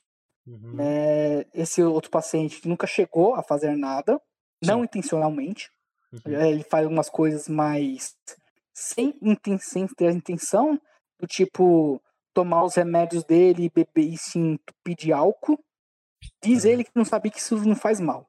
Uhum. Né? Ele passou mal depois, nada muito sério, mas ele não sabia que podia misturar. Né? Por sorte, ele estava na casa dele, junto com os pais, então até aí um pouco mais tranquilo. Mas uhum. deixei bem claro, falei, olha, se eu, perceber, isso pode acontecer de novo, aviso seus pais. Já, já aconteceu uma, uma, Já alertei os pais dele sobre uma situação específica. Uhum. Né? Lá, falei, olha, isso, isso aconteceu, foi, não foi porque ele quis, foi um descuidado, né? Uhum. Mas fiquem de olho né, uhum. né, nessa situação. Eu já avisei ele também sobre isso, então ele está ciente que eu estou falando isso para vocês. Uhum. Né? Então, não estou quebrando nenhum, nenhuma ética, não estou quebrando nenhuma regra. Né? É uma situação bem parte. Mas, como você falou, se ele for cometer algum crime, alguma coisa assim do tipo, né, infringir é, machucar alguém, essas coisas, de fato tenho que avisar, sim. Né? Se for o caso, por exemplo, menor de idade, conselho tutelar, uhum. né? já que é, também ali é tudo né, anônimo. Então eu posso, eu posso a, é, avisar quem for necessário. Sim. Nessas situações. Sim. Porque eu imagino que a pessoa falar que eu tenho vontade de matar tal pessoa, numa, numa consulta deve, deva ser uma coisa comum, né? Agora, não sei a que ponto que você tem que ver que a pessoa não está falando isso de uma forma irônica e ela tenha realmente a intenção de fazer tal coisa, né? Nessas situações, até onde eu sei, tá? É até uhum. onde vai o meu conhecimento. É, acho que não chega ao ponto de ser numa clínica normal. Uhum. Né? Vai mais uma clínica especializada onde a pessoa esteja, entre aspas, presa no hospital uhum. psiquiátrico, numa sim. delegacia, sim, sim, sim, num lugar onde a pessoa já não consegue fazer isso, né? Uhum. Eu tive um professor que ele atuava com mais nessas situações. Ele já apareceu na Globo várias vezes, na, na CNN, não CNN não, perdão. Sei lá, nos programas aí de entrevistas, uhum. ele inclusive que foi o psicólogo que fez lá a entrevista com o maníaco do parque, com os próprios Nardoni também, foi ele que foi o psicólogo, um dos psicólogos por trás. Caralho, que louco. Esse né? cara ele tem levava, história pra contar. Ele, ele levava ah, alguns pariu. casos. Ele tem. Ele tem. e ele leva algumas histórias lá pra gente, obviamente sem expor. Uhum. Ele fa e uma das grandes coisas que, que ele trabalhou também foi com estupradores. Tá merda. De, de crianças, mais especificamente. Estupradores de crianças, né? Pedófilos. Caralho. Era um dos que ele mais trabalhou. Uh, light. Que ele mais trazia. Trampo light. E ele fala que na entrevista o cara falava. Tipo, meu, eu sigo a menininha, eu sigo a menina, eu tenho foto da menina na minha carteira. Eu tenho desejos pela criança. Tipo, já invadi a casa e fiquei olhando a criança, assim, dormindo, e ninguém me viu, e coisa assim do tipo. Ele fala, mas as pessoas agem, falam disso como Não, se fosse uma coisa absolutamente normal. Sim. É, como se fosse uhum. tô bebendo água, sabe? Tipo. Uhum, uhum, e uhum. fala, cara, é doentio isso. Né? E ele é um dos defensores, né, de que pedofilia tem que ser uma coisa conversada uhum. né, com a sociedade, para a sociedade entender o que, que é pedofilia. Né, uhum. Né, porque fala que pedofilia é crime, né? Tem os vários uhum. outdoors para falar que pedofilia é crime. Uhum. Pedofilia não é crime. Uhum. Crime é o ato de abusar da criança. Pedofilia é um é um estado, é uma doença. Uhum, né? Ele mesmo falou que, ele, que você pode ser pedófilo sem nunca ter encostado numa criança. Sim. Né? Ele falou Tem que ele um, mesmo é já o... tratou um, um pedófilo que, que esse era um, era um, era um homem, uhum. ele tinha filhos, uhum. né? Ele tinha desejo pelos filhos, porém ele nunca nem pegou os filhos no colo, porque ele tinha consciência de que aquilo era errado. Ele Sim. procurou ajuda de psicólogo, sabia que aquele desejo era errado. Ele nunca Uhum. pegou nenhum filho no colo, sabe? Só pra você ter ideia. Uhum, uhum. É, isso também é muito, muito viés de trauma, né, cara? O cara deve ter tido. O cara deve ter sido abusado na infância, coisa do tipo. Isso deve ter causado um. Ab- aberto um negócio na cabeça dele e aí o cara foi pra esse lado do crime, né? De, de- essa, essa, essa, essa- essa Pode, mentalidade pode ser dele, que sim, né? pode ser que não. A gente não consegue afirmar exatamente. É, não, né? com certeza. pedofi- É é uma parafilia, é a mesma coisa que ninguém sabe por que a galera gosta de bunda, tá ligado? Exatamente. Peito, ou whatever. tá? Exatamente. É, é- é, assim, existem, existem, eu imagino, né, que existam gatilhos pra esse tipo de coisa encaixar na cabeça da pessoa e criar um, essa, essa, essa coisa de puta, mano, só criança me dá prazer, não só não se das quantas me dá prazer, tá ligado? Mas pra você entender isso, cara, é foda. Às vezes tem, tem, tem situações que pedófilos, estupradores, assassinos, etc., são é, colocados pra fazer os mais, os mais diversos tipos de teste e é sempre inconclusivo, né? O cara faz ressonância magnética, o cara bota o cara em, em- em remédio controlado, o cara faz um monte de teste pro cara e nada é conclusivo, tá ligado? O cara é maluco por ser maluco, alguma coisa Assim. tá fora de ordem, se é químico ou não, é, é foda. Mas eu imagino que contexto social seja sempre uma, uma das coisas mais fortes na pessoa, né, cara? Alguma coisa que ela vivenciou e tal. Por isso que é foda mesmo. Eu, eu, eu, eu acho que Assim. É, a, a, pedofilia tem que ser tratada de uma forma muito cuidadosa, mas também você não tem que dar espaço pra pessoa é, continuar sendo pedófilo sem buscar tratamento, tá ligado? Hum, tipo, ou, ou o cara faz propaganda Uhum. positiva de pedofilia, tá ligado? Tipo, não, tem que comer criançada assim. Não, cara, não é assim que funcionam as coisas, tá ligado? Mas também não tem que, tipo, Exato, sei exato. lá, né? O cara que tá tentando procurar ajuda nunca fez nada, nunca fez nada de errado. É, Há outras formas de você sair disso, né? Especialmente com tratamento. É, Cara, você já trabalhou com. Você falou um pouquinho no começo, né? Que você trabalhou com gente drogada, cara. Como é que é isso, velho? Com gente o quê? Perdão, não entendi? Com pessoas usuárias de drogas, né? Como que é trabalhar com essas pessoas? Então, é, eu nunca trabalhei exatamente com alguém que era né, usuário tipo fervoroso, tipo drogado de fato, né? Uhum, Tirando aquele paciente que eu falei, ele, Uhum. quando eu comecei a atender ele, ele já tinha parado. uhum, Os outros que eu já atendi eram de fato usuários, uhum, né? Teve um que fumava maconha, mas ele estava num processo de parar já. uhum. Eu vou, tipo, ele tá, tinha consciência de parar de usar droga e tal.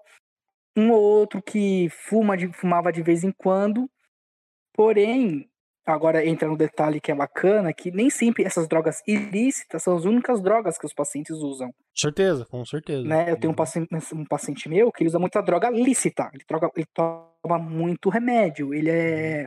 Ele não chega a ser aquelas pessoas que necessitam, que acham que tá sempre doente. Hipocondríaco, É, né? mas ele de fato toma muito remédio. Exatamente. Ele chega a um ponto quase hipocondríaco. Ele é quase, Uhum. mas não chega ao ponto. Sim. Né? Ele tem consciência disso e tudo mais. E o que, o que que a gente trabalha na psicologia é justamente, pelo menos dentro da psicanálise, é o que, que a, a crença da pessoa.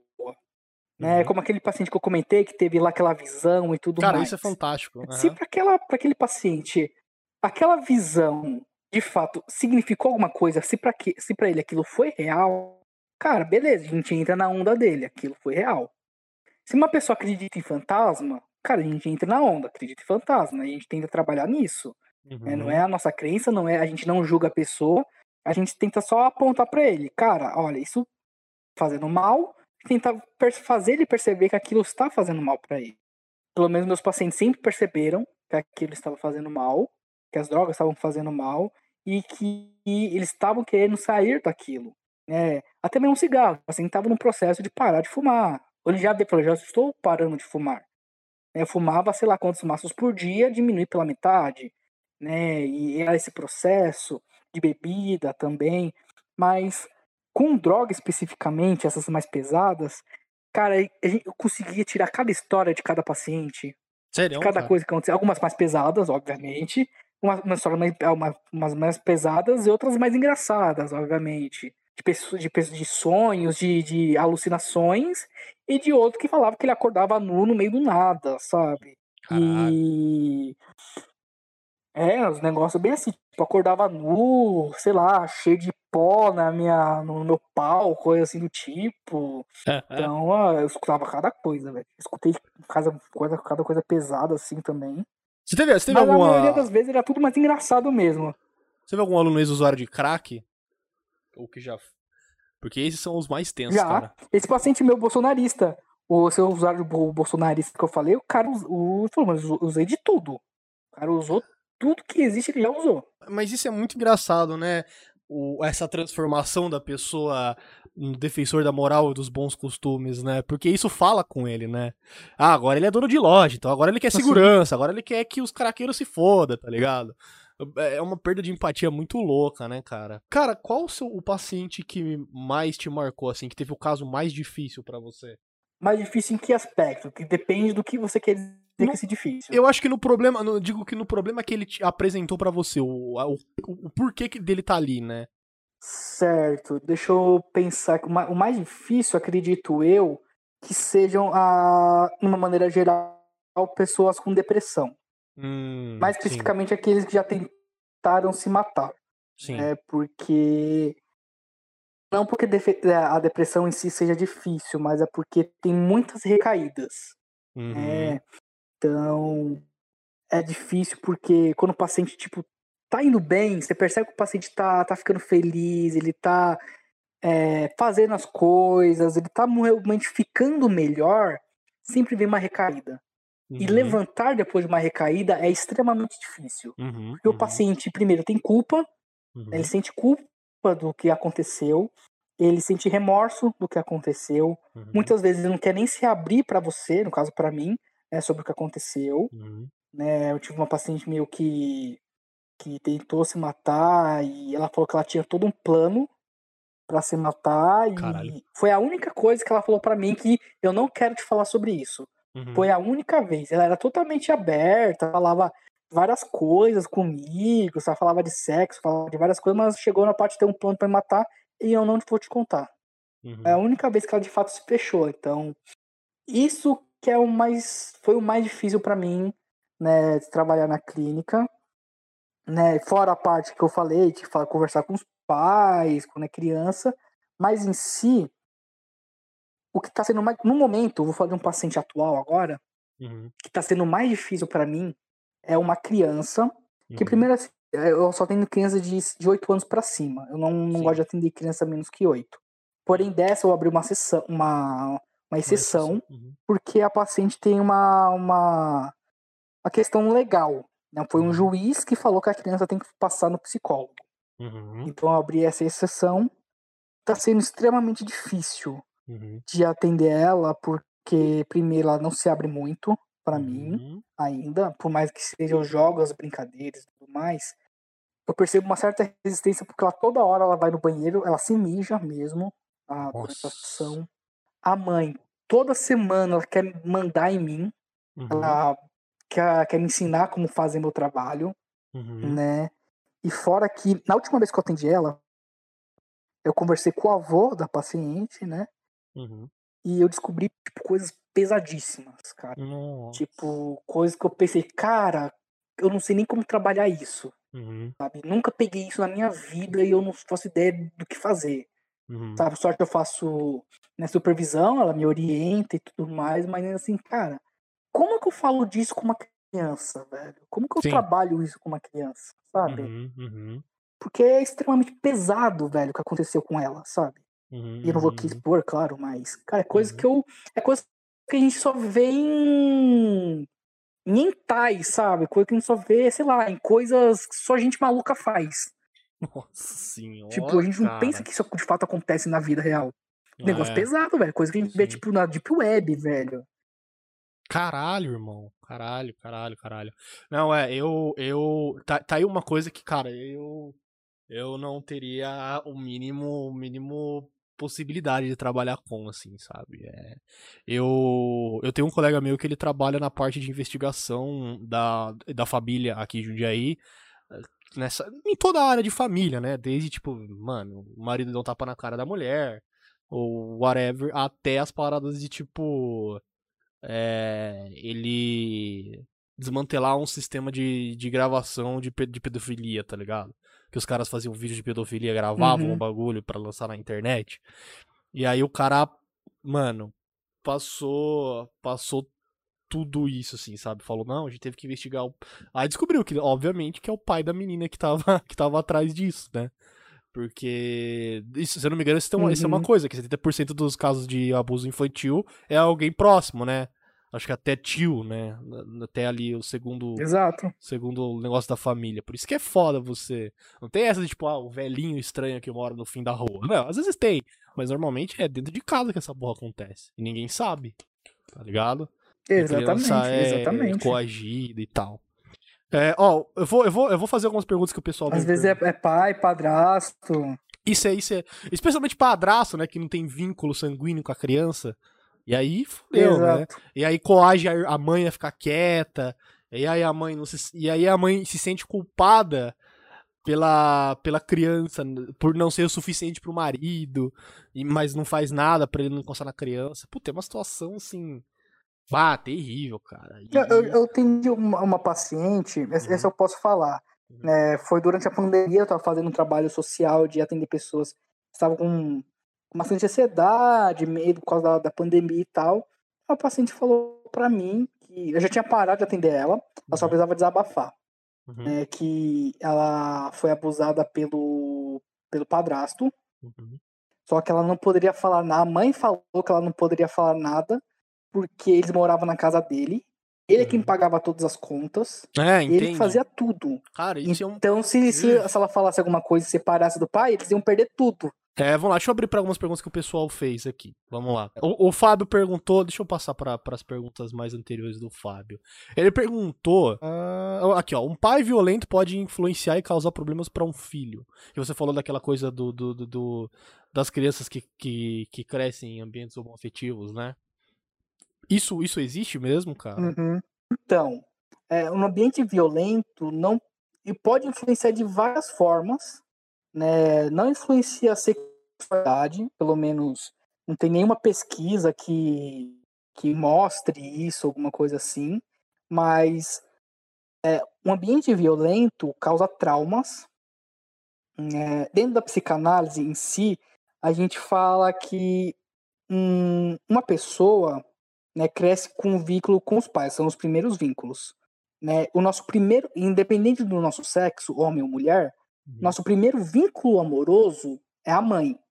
É com quem a gente, é, é da onde a gente nasceu, Uhum. é com quem a gente passa boa parte do tempo quando a gente, depois que a gente é parido, né? A gente fica Uhum. lá boa tempo no colo da mãe, mamando, etc. Quem fica e depois o nosso segundo objeto de amor é o pai. Uhum. Mas isso só acontece se o pai fizer de fato papel de pai. Que é o que a gente na psicanálise chama de, de função paterna. Uhum. Essas funções podem ser feitas tanto por dois homens quanto por duas mulheres. Pode ser pela mãe, pelo tio, pela mãe, pela avó. Então isso independe. Isso independe. A questão da violência, né, o, o, que, o que interfere é justamente nessa relação de, da divisão do mãe, da, da função materna da função paterna. E qual é a função do pai, principalmente, né, nessa, nesse triângulo? É fazer o corte. A função do pai, primariamente, é tirar o filho da mãe. Para que ele não, não tenha esse, essa questão do. Como que eu posso explicar de uma forma fácil? Vocês conhecem a história do Édipo? É basicamente a história do Édipo. Freud usa até mesmo a mitologia, o mito do Édipo como exemplo, né? Do filho que se apaixona pela mãe, mata o pai e depois descobre que era a mãe e o pai. Era, é basicamente isso Sim. dentro da, da, psico, da, da psicanálise.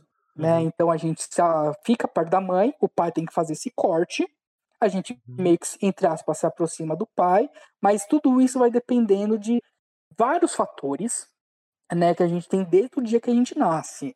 Né? Uhum. Como as pesquisas até dizem, antes da gente nascer. Uhum. Né? Desde que a, gente, que a mãe está grávida, isso também pode influenciar minimamente.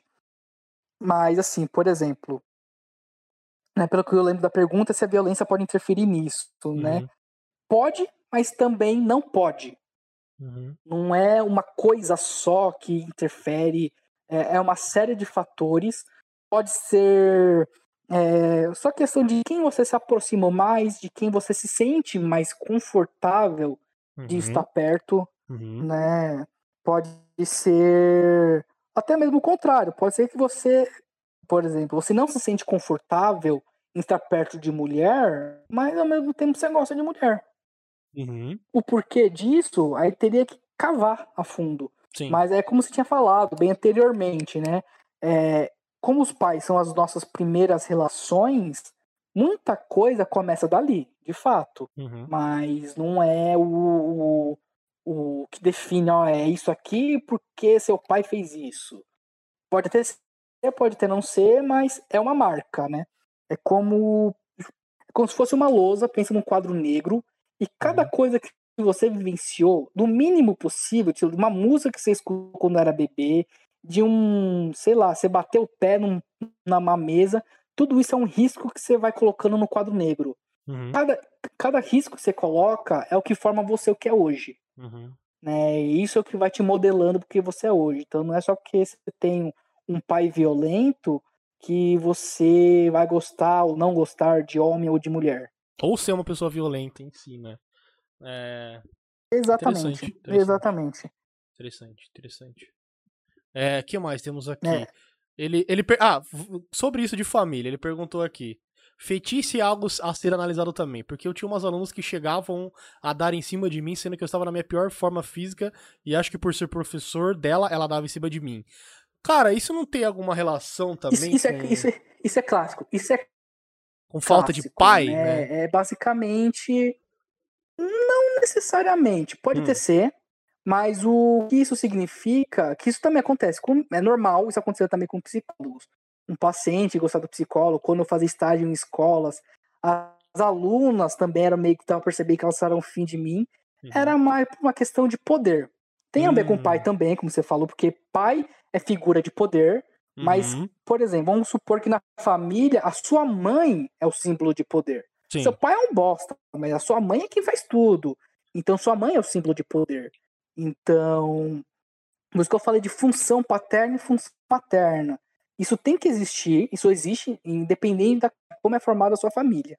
Alguém Uhum. tem que fazer a função materna e alguém tem que fazer a função paterna. A função paterna é a função de poder. De quem Sim. tá lá, tipo, quem manda, entre aspas, né? Então, essa questão de dar em cima de professor, de, de gente que tá acima de você, de alguma forma, tem a ver com isso. Uhum. Né? Alguém que é mais poderoso que você e você tá sendo, entre aspas, submisso. Uma Uhum. questão de submissão e de poder. Tem Uhum. mais, como você falou, tem a ver com o pai com a função paterna em si. É, é algo sobre a pessoa querer se sentir ali no mesmo lugar, ou querer se sentir, é, digamos assim, considerada por uma pessoa num, num lugar de poder também, né? Que é tipo, ah, nossa, o professor gosta É, alguém que tá lá em cima me vê assim, É, é tipo assim, nossa, o é, Zeus olhou aqui pra mim, uma Hellis mortal e quer trepar comigo. Tipo isso, sim, sabe? entendi, Eu entendi. sou, um Zé, eu sou um Zé Ninguém, essa pessoa é tipo, oh meu Deus, é o ser supremo. Uhum, uhum, uhum. É, a última pergunta aqui que o Fábio deixou é se a pessoa se a pessoa tem um histórico suicida, o que, é, o que você deve fazer? Liga pra quem? Se você deve ligar pra alguém? Se você deve conversar? O que que você deve fazer?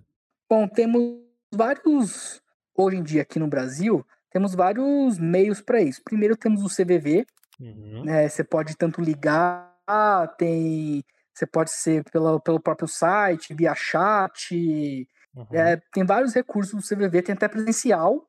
Eu sei que tem alguns pontos do metrô aqui em São Paulo que tem o CVV uhum, presencial. Você pode ir para alguma UBS, para algum CAPES, principalmente, né? Lá eles te ajudam bastante. Marcar uma terapia, um psiquiatra também é extremamente importante para isso, né? Se for um caso muito específico, tipo, eu quero me suicidar agora, eu preciso falar com alguém, cara, fala com quem você mais confia. Simplesmente é isso. uhum, Fala com aquela pessoa que você tem mais confiança, aquela pessoa que você tem certeza que, cara, ele vai conseguir me tirar daqui. Se Uhum. não tiver, porque muitos pacientes falam disso que não tem, mesmo tendo, mas nessas situações não tem, Conversa de fato, liga para esse CVV. Eles têm esse, esse treinamento para ajudar a pessoa numa extrema necessidade, quando tá na hora mesmo. Se você faz terapia, eu, no meu caso específico, quando um paciente tem esses casos, eu falo, pode ligar para mim, pode me mandar mensagem, é, que eu vou responder, eu vou atender, eu vou me dispor desse tempo para poder te ouvir, para poder te ajudar. Então, é isso. Fala com quem você mais confia. O CVV também é, é um serviço muito bom. É, o CAPS também tem um serviço muito bom para isso. É, isso. Isso é uma parada que eu não, que eu não aconselho jamais. jamais é, tentem dar uma de psicólogo com uma pessoa que você não conhece. Tá? Não façam isso. Exato. Não façam isso. Não tentem, Exato. Tipo... Por isso que eu falei que é só só se você de fato confiar muito Exato, na pessoa. Exatamente. Uma sabe? pessoa que é, é extremamente é a sua amiga, é mais tá ligado? Pra... Ah, vamos sair, vem cá, eu tô indo aí, calma aí, não sei Sim. o quê. Ok, essa pessoa confia em você. Agora você fica falando, o meu chat está aberto, tá ligado? Vai se fuder. Não, não faça isso. É. Então, não, é, faça, faça o que o Denis falou. CVV, tente conversar com a pessoa que seja uma pessoa que seja próxima de você, tenta acalmar a situação, tentar é, como é que é o nome? De defusar a situação, né? Tenta desarmar a situação e vai com calma, né? Porque alguma coisa que você falar errado pode engatilhar a pessoa e aí fudeu, entendeu? Exato. Suicídio. Exato, você pode acabar piorando. Suicídio é uma coisa que. Que por mais. É uma coisa difícil. Eu vou falar a verdade, porque aqui em Jundiaí eu tenho contato com o pessoal socorrista, que um deles mora aqui em Jundiaí, aqui no meu prédio, inclusive é, um amigo meu. E ele fala que assim, muitos casos de suicídio não conseguem. A pessoa não consegue se suicidar, mas ela acaba ficando com sequelas. Então, é, é de qualquer forma, é uma coisa ruim, entendeu? Não é bom. Não Sim. é bom ficar tentando se meter né? na vida das pessoas. Eu tive um paciente que, que contando uma história com, pra mim, ele falou que tinha uma pessoa que falou que queria suicidar ele, e pra tentar ajudar a forma dele, tentar ajudar, ele falou, então se mata. Tipo, cara, você sabe que você pode ser preso por causa disso, né? Exato. se ele se matasse, é, você pode ser preso por ter falado pra ele se matar. Sim, cara, sim. Porque não tem uma... foi você que matou ele. Não tem uma, não tem uma coisa que eu acho que suicídio é ilegal no Brasil, que se você tentar suicídio, você tem que dar, você tem que dar depoimento na polícia depois? No Brasil, acho que sim, eu sei mais que nos Estados Unidos é, mas eu acho que no Brasil também é. Porque eu lembro de uma colega minha tendo que comparecer na delegacia civil pra prestar depoimento, porque ela tentou se matar, velho. Você tá entendendo? Não é uma parada legal, tá ligado? Você tem que lembrar a pessoa de que, de que ela tentou se matar. Então é uma situação muito intensa e judicialmente prejudicial a pessoa que, que pode ter feito uma cagada aí na hora de dar um, tentar dar um help, né, cara? Porque tem tem, uhum. tem aquele ditado que é o inferno de intenções, de boas intenções está cheio. É, ou, ou, em inglês, a estrada para o inferno é pavimentada de boas intenções. Porque, né? É, inclusive, você falou uma coisa um, um pouquinho sobre essa parada de usuários de drogas legais, né, de pessoa que se entope de remédio e tal. Nos Estados Unidos, recentemente teve a crise dos opioides, né, ou dos opiáceos, opioides, né, que são os, os remédios para dor e tal, né. E, e também outra uhum. coisa que, que, tipo, às vezes o psicólogo, o psiquiatra é, é ou, ou, às vezes o médico clínico mesmo receita para um, um, paciente um remédio para dor à base de opioides, né? as pílulas são caras, é tudo muito caro, e aí lá nos Estados Unidos as pessoas estavam começando a comprar heroína, porque heroína era mais barato que a droga. E aí você cria um, um problemão uhum. também, né? Exato, né? E isso é uma coisa que a gente vem discutindo na psicologia, justamente esse abuso de remédios. Uhum. A gente uhum. tem, tá vendo agora uma leve melhora nisso, mas a gente vê, por exemplo, muito psiquiatra chegou da remédio, da remédio, da remédio, da uhum. remédio. Né? Agora que eu tô vendo, uhum. alguns psiquiatras falaram, tipo, vamos tentar fazer tal coisa antes de entrar com o remédio. Vamos tentar uma terapia antes do hum. remédio. Vamos, vamos, tá, vou dar uma dosagem pequena só disso aqui, só para ver como é que fica, uhum, uhum, né? Depois a gente vai diminuindo cada vez mais. Então, estou percebendo hoje nos psiquiatras novos que estão vindo, né, os novos formandos aí, digamos, uma visão um pouco mais diferente, um pouco mais humana, assim, digamos, né? Uhum. Porque eu não sei se isso é verdade ou não. Né, foi uma informação que eu obtive ano passado, né? Que médico ganha por remédio prescrito. Sim, sabe? os propagandistas. Se ele prescreveu né? o remédio, o paciente pega o remédio, ele ganha um adicional. Uhum, né? Então, basicamente, um psiquiatra passa o remédio, ele ganha mais ainda. É, os propagandistas, eles dão uma porcentagem por coisa, né? É, assim, quando eu fui no, no, Eu fui uma vez no psicólogo, não adiantou muito, não bati com o psicólogo. A minha situação piorou, tipo, 10 vezes, tá ligado? De ansiedade e crise do pânico. E eu fui direto pra um psiquiatra é, que foi recomendado pelo, pelo meu irmão, que também passou por, pela mesma coisa um tempo. E aí, cara, é, tipo, a gente conversou, conversou, o cara me receitou uma amostra grátis de um remédio de uma dosagem bem pequena, e, mano, me funcionou na hora, tá ligado? Tipo, me ajudou na hora. E talvez se eu tivesse passado por uma triagem gigante, talvez poderia ter piorado para mim, tá ligado? Porque certas coisas não resolvem só uhum. com, com conversa, porque é um desbalanceamento químico da pessoa, né? E isso tem que ser assustado, mas eu, mas eu acredito que, tipo, você falou mesmo que você trabalha muito com criança. Hoje em dia tem muito dessa parada de, tipo, pô, a criatura tem. A criatura, perdão. A criança tem, tem distúrbio de atenção. Taca a Ritalina nela, caralho. E não é um distúrbio de atenção, tipo. A, a, a criança não consegue concentrar nada. Não, ela conversa um pouco demais na sala de aula. Já taca a Ritalina na criança. Ah, é a criança, sei lá, gosta. A criança foi pega comendo cola uma vez. Ah, taca não sei o que na criança. Entendeu? Hoje em dia eu vejo muito isso dessa desse trabalho meio de desumanizar a criança e transformar ela em um adulto Sim. de tratamento. Sim. Ah, a criança não a criança não tá dando resultado instantâneo na sala de aula. Não tá dando resultado imediato, né, na, na sala de aula. O que, que a gente faz?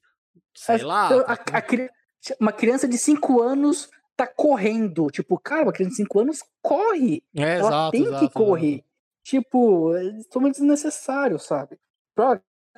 Tem um remédio que é tipo Ritalina pra TDAH, que se chama Concerta. Olha o nome do remédio, Concerta. Vai consertar, consertar o quê, cara, da criança? Tipo, que merda, velho, que as pessoas fazem, sabe? Tem uma coisa que aí isso é para convênio, né, que geralmente para você ir pro psicólogo, você precisa de um encaminhamento de um psiquiatra. Uhum. Cara, isso é um pouco errado, sabe? Porque uhum. o certo é você passar no psicólogo primeiro. Uhum. E psiquiatra, tipo, é mais se você estiver com muito problema. O psicólogo sim, sim. tá ali, vai te ajudar e ele vai falar, olha, geralmente eu falo pros meus pacientes, olha, é bom você passar pro psiquiatra, uhum. ver se tem alguma. Eu quero ver a opinião do psiquiatra e tudo mais. Sim em casos de mais graves, né? Uhum. Porque, né, às vezes o paciente naquele momento ele não está precisando de um remédio. Que, uhum. que com a gente, como psicólogo, a gente também tem que saber que a parte química, em alguns casos, também é fundamental. Né, como na depressão. Claro. A depressão é uma depressão. parte química uhum. também. Mas ela não é só química. Claro, com certeza. Né? Então precisa dos dois. Tem todo um, tem todo um trabalho também, tem vários motivos que podem acarretar a pessoa à depressão. Pode Exatamente. ser uma coisa simples, tipo um trauma, Exatamente. pode ser uma coisa tipo problemas que a pessoa tem de autoestima e ela não consegue se viver direito, e isso joga ela lá para baixo.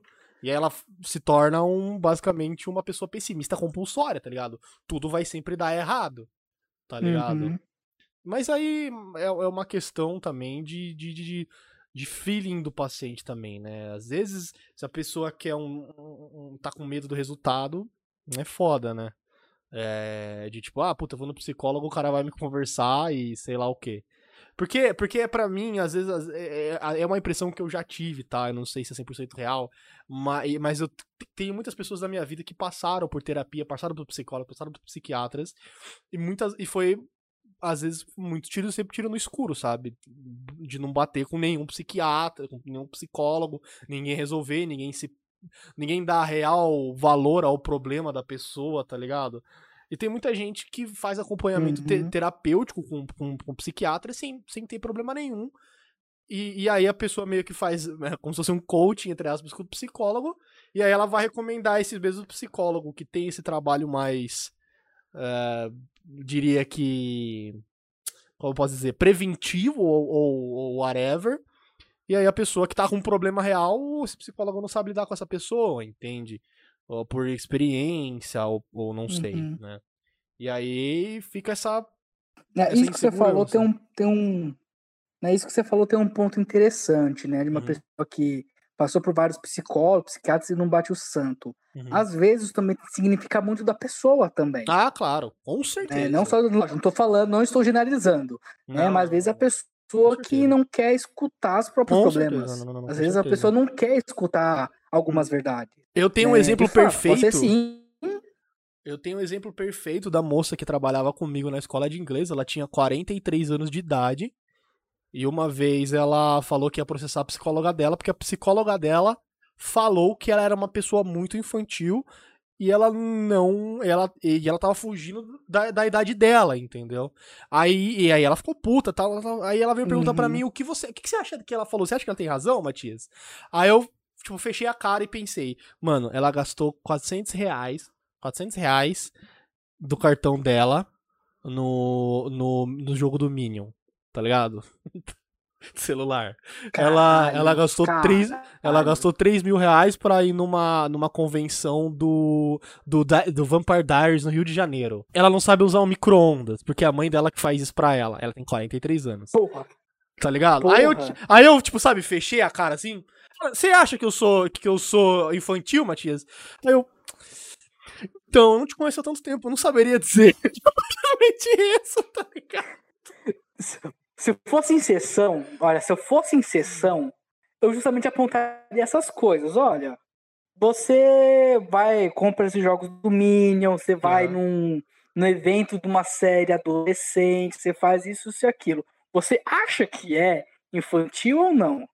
Se uma pessoa fizesse isso, você acharia que fosse infantil ou não? Uhum, uhum. Eu só devolveria. é, sem- Sempre que essa é a questão da psicologia. Sempre quando o paciente faz uma pergunta extremamente pessoal pra gente, Uhum. a gente só simplesmente devolve. É, Faz a sim. mesma pergunta pra ele de volta, tipo, Uhum, faz uhum. pensar. Vai, pensa Uhum. aí. Exato, exato. É... Aí eu, cara, eu lembro até hoje, ela fez a pergunta e eu fiquei tipo, bruh. Tipo, algumas pessoas não querem ouvir mesmo. Algumas, algumas pessoas não, Não não, não têm um ego trabalhado o suficiente pra receber crítica, por mais construtiva que seja. É. A, a, a, a- minha namorada mesmo tem um pouco de dificuldade professor com meu foi Eu tenho um justamente por causa disso mesmo também. De, tipo, meter o louco, assim, falar a verdade pro cara e o cara ficar puto. Não, é, ele era político, o, Uhum. o paciente, Hum, e o professor lá foi e falou, ele só precisava de um diagnóstico pra levar pro, pro juiz, pra alguma coisa, né? Não era de fato uma terapia em si. Aí ele falou, olha, eu concluo que você é emocionalmente instável. Uhum. Aqui, o negócio papelzinho aqui, pode levar de volta. O cara processou ele porque ele falou que era emocionalmente estável. O meu professor, obviamente, ganhou, porque ele conseguiu provar, olha só, o fato de estar me processando tá provando que ele tá sendo emocionalmente estável. O RGMTJ Uhum. perguntou aqui: você acha que gastar 10 mil reais em Funko Pop é normal? E. e aí eu, eu falei que sem meme, sem meme, é, Denis. No final do meu tempo trabalhando com ela, Uhum. isso, isso foi em 2016, eu acho, 2017, sei lá. Ela, toda semana, cara, chegava um Funko Pop novo lá no, lá no escritório do trabalho, que a gente era, a gente dava aula de inglês online. Chegava um Funko Pop novo lá, que ela não podia mostrar pra mãe dela, porque senão a mãe dela ia ficar brava com ela, porque ela gastou dinheiro no Funko Pop. Você tá ligado na situação, velho? Como é que funciona a mentalidade dessa pessoa e essa pessoa não aceita crítica de forma alguma? O auge pra mim, Denis, de- dessa pessoa de, ela, de, de que ela não tem. De que ela não tinha essa noção de convívio de sociedade, é, dessa noção de, de autossuficiência e tal, foi quando um colega meu, a nossa, adorei ele, precisava entrevistar ele qualquer dia aqui pro, pro podcast, é um cara muito gente boa, falou pra, e, pra ela que se ela, eh, se ela enrolasse a marmita dela no papel alumínio, esquentava mais rápido no micro-ondas. Só que ele falou zoando, tá ligado? Ela foi lá e Uhum. fez isso e queimou o micro-ondas da Copa da nossa Copa. Caramba. Eu sempre fui uma pessoa muito aberta com meus problemas com as pessoas da minha terapia, mas assim, sempre sempre tentei aceitar o, as, a- a- as críticas e tal, e nunca eu, eu nunca recebi uma coisa assim muito ruim assim de, um, de uma pessoa Uhum. de que eu me consultei, sabe? É, eu também não sou especialista nenhum. também para saber se a pessoa tá fazendo mal prática também. Não, geralmente dá essas cutucadas, mas. É, geralmente dessas cutucadas, geralmente quando o paciente precisa. Uhum. Sabe? Não é porque a gente tem que fazer. Só faz quando uhum. precisa, quando é uhum. é necessário. É, eu, não é em todos os pacientes. Eu também faço as tocadas, às vezes dou na cara, mas é quando de fato precisa. Uhum. O paciente adolescente, que eu dei o exemplo, cara, quase é semana assim, semana não, dá um tapa na cara dele, metaforicamente falando. Né, Mas porque de fato precisa. Porque uhum. numa semana ele tá extremamente motivado para fazer as mudanças na vida dele, na outra semana ele tá totalmente desmotivado. Ou, você não estava motivado semana passada? Você não falou que ia fazer isso e isso? Ah, mas que não sei o que, eu não sei o que era. Você falou que não ia ter desculpa. Você falou para mim uhum. que não ia ter desculpa. E você tá dando três desculpas para mim hoje. Uhum. Por que uhum. você tá dando essa desculpa para mim? Uhum. E, e, tipo, o, a, a, metáfora que eu uso, né? É que o metralho, geralmente isso foi desde a época da, da supervisão. Né? O pessoal fala que eu metralho o paciente. Né, quando começa a fazer isso. Sim. Eu, tipo, eu dou uma, eu não paro, eu fico dando até até eu sentir que o paciente já não tá mais aguentando ouvir. Aí quando eu percebo que o paciente tá mais aguentando, aí eu paro. Eu paro, uhum. fico quieto, deixo de pensar. Mas geralmente eu faço isso de fato quando eu percebo que o paciente de fato precisa e quando a, a relação que a gente tem cabe para isso. Claro, né? claro. Quando eu percebo que ele de fato vai entender o que eu estou fazendo. Né? Aquele paciente bolsonarista que eu comentei, com ele não dava para fazer. A primeira que eu uhum. fiz já queria partir para cima de mim. depois, de, depois de um ano de atendimento, a primeira vez que eu dei na cara dele e quis partir pra cima de mim. É, foi, foi, foi, o que. Foi o que. É o que acontecia comigo.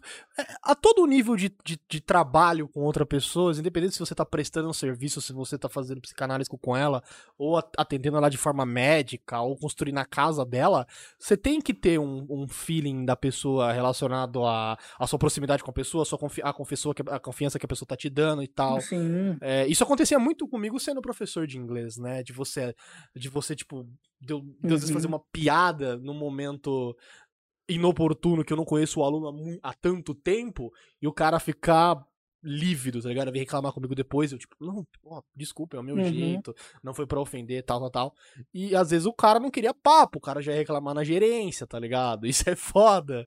Só que aí a gente, eu, uhum. eu aprendi a ter esse feeling de tipo, olha, Deixa eu ver essa pessoa aqui. Deixa eu ver. Ah, já, já. Assim. Agora, já posso zoar ela, já. Tá ligado? Uhum. É, só fazer aqui um adendo pro pessoal que tá aqui assistindo, né? É, o meu metralhar, o meu dar um tapa na cara que eu, que eu tô falando, eu costumo fazer com humor, assim como o Matias acabou de falar. Eu uso uhum. humor nas minhas sessões. Sim. Eu sou brincalhão, faço piadas nas horas certas. Porém, como eu também, eu, como o Matias falou, eu faço, eu vejo o feeling.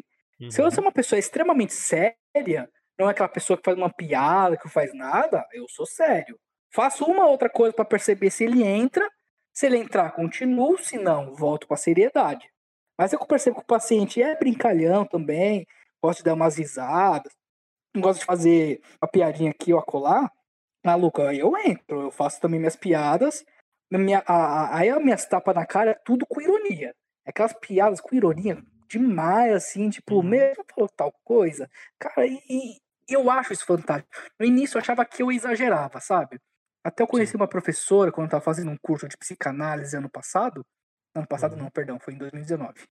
Né? E ela falava que ela fazia exatamente a mesma coisa. Não tinha nada de errado de, de usar humor nas sessões.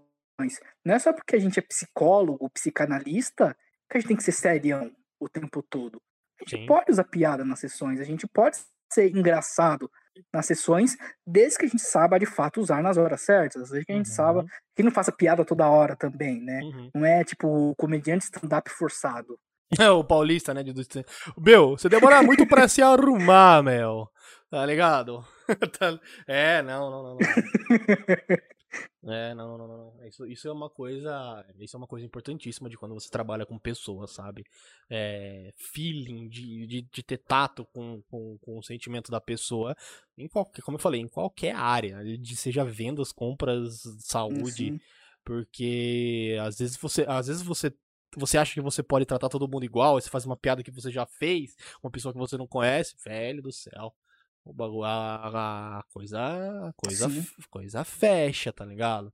coisa fecha muito. Por isso que eu, assim como você, trabalho da, de uma forma Que. é, um bem-humorada. Eu não gosto de profissionais sérios que Uhum. tentam manter esse aspecto de estar num patamar muito acima da pessoa que ela tá atendendo. Eu, eu acho isso um horror, entende? Isso coisa, uma, um, um- um Uhum. pensamento fundamentalista atrasado, absurdo, do, do professor de terno, gravata, não sei o quê. Não, a gente já tá, a gente já passou por disso já, né? Sim, com certeza. Mas, cara, só pra gente já, já ir finalizando aqui, como é, que, como é que foi agora esses atendimentos agora da pandemia? Isso aí gerou muito chamado pra você? Você atendendo muita gente? Qual que era os- o medo da pessoa? Como é que foi isso aí? Então, quando a pandemia começou, Uhum. aliás, um pouco antes da, da, da quarentena de fato se instaurar, eu estava atendendo sempre presencialmente e tinha começado a atender home care. Eu ia na casa da pessoa, já que a pessoa era impossibilitada de se locomover, né, eu tinha dificuldade de se locomover, então eu ia na casa da pessoa. Por sorte, era aqui perto de casa. Aí, quando entrou de fato a pandemia, né, a clínica que eu estava trabalhando fechou por um mês. E para não ficar muito parado, comecei a fazer atendimento voluntário, né, social. Né, quem tivesse com problema, por causa, da, por causa da pandemia em si, eu estava atendendo. Né, eh, fiz inicialmente num grupo fechado no Facebook, que eu participava lá, fiz lá divulgação, pedi autorização e tudo mais. Expliquei que seria por tempo, né, por um curto período de tempo, né, que quando é trabalho social tenho que especificar o tempo, né, não Sim. posso simplesmente começar e acabar do nada, né, então Uhum. especifiquei lá o tempo, comecei a atender as pessoas, tive bastante demanda, é, mas eu não tava cobrando nada, tava fazendo de graça. Atendi até- até um pessoal, acho que acompanha, que é a live também e tudo mais, do Uhum. grupinho e tudo mais, mas gente que eu não tenho muito contato, então não Legal. dava para atender. E aí, quando encerrou, de fato, né, a clínica voltou, comecei a atender presencialmente por um tempo, mas poucos pacientes. Né, uma, uma parte, uma parcela falou que não queria atender, né, voltar presencial, porque tinha receio do vírus ainda, eu entendi completamente. Porém, basicamente, quem foi, quem falou que ia, não foram presencial, só tava atendendo dois pacientes, é, um de quarta e um na quinta. Aí eu, meu, não tá compensando, tô gastando mais de condução do que eu tô ganhando aqui. Então, vou pro online.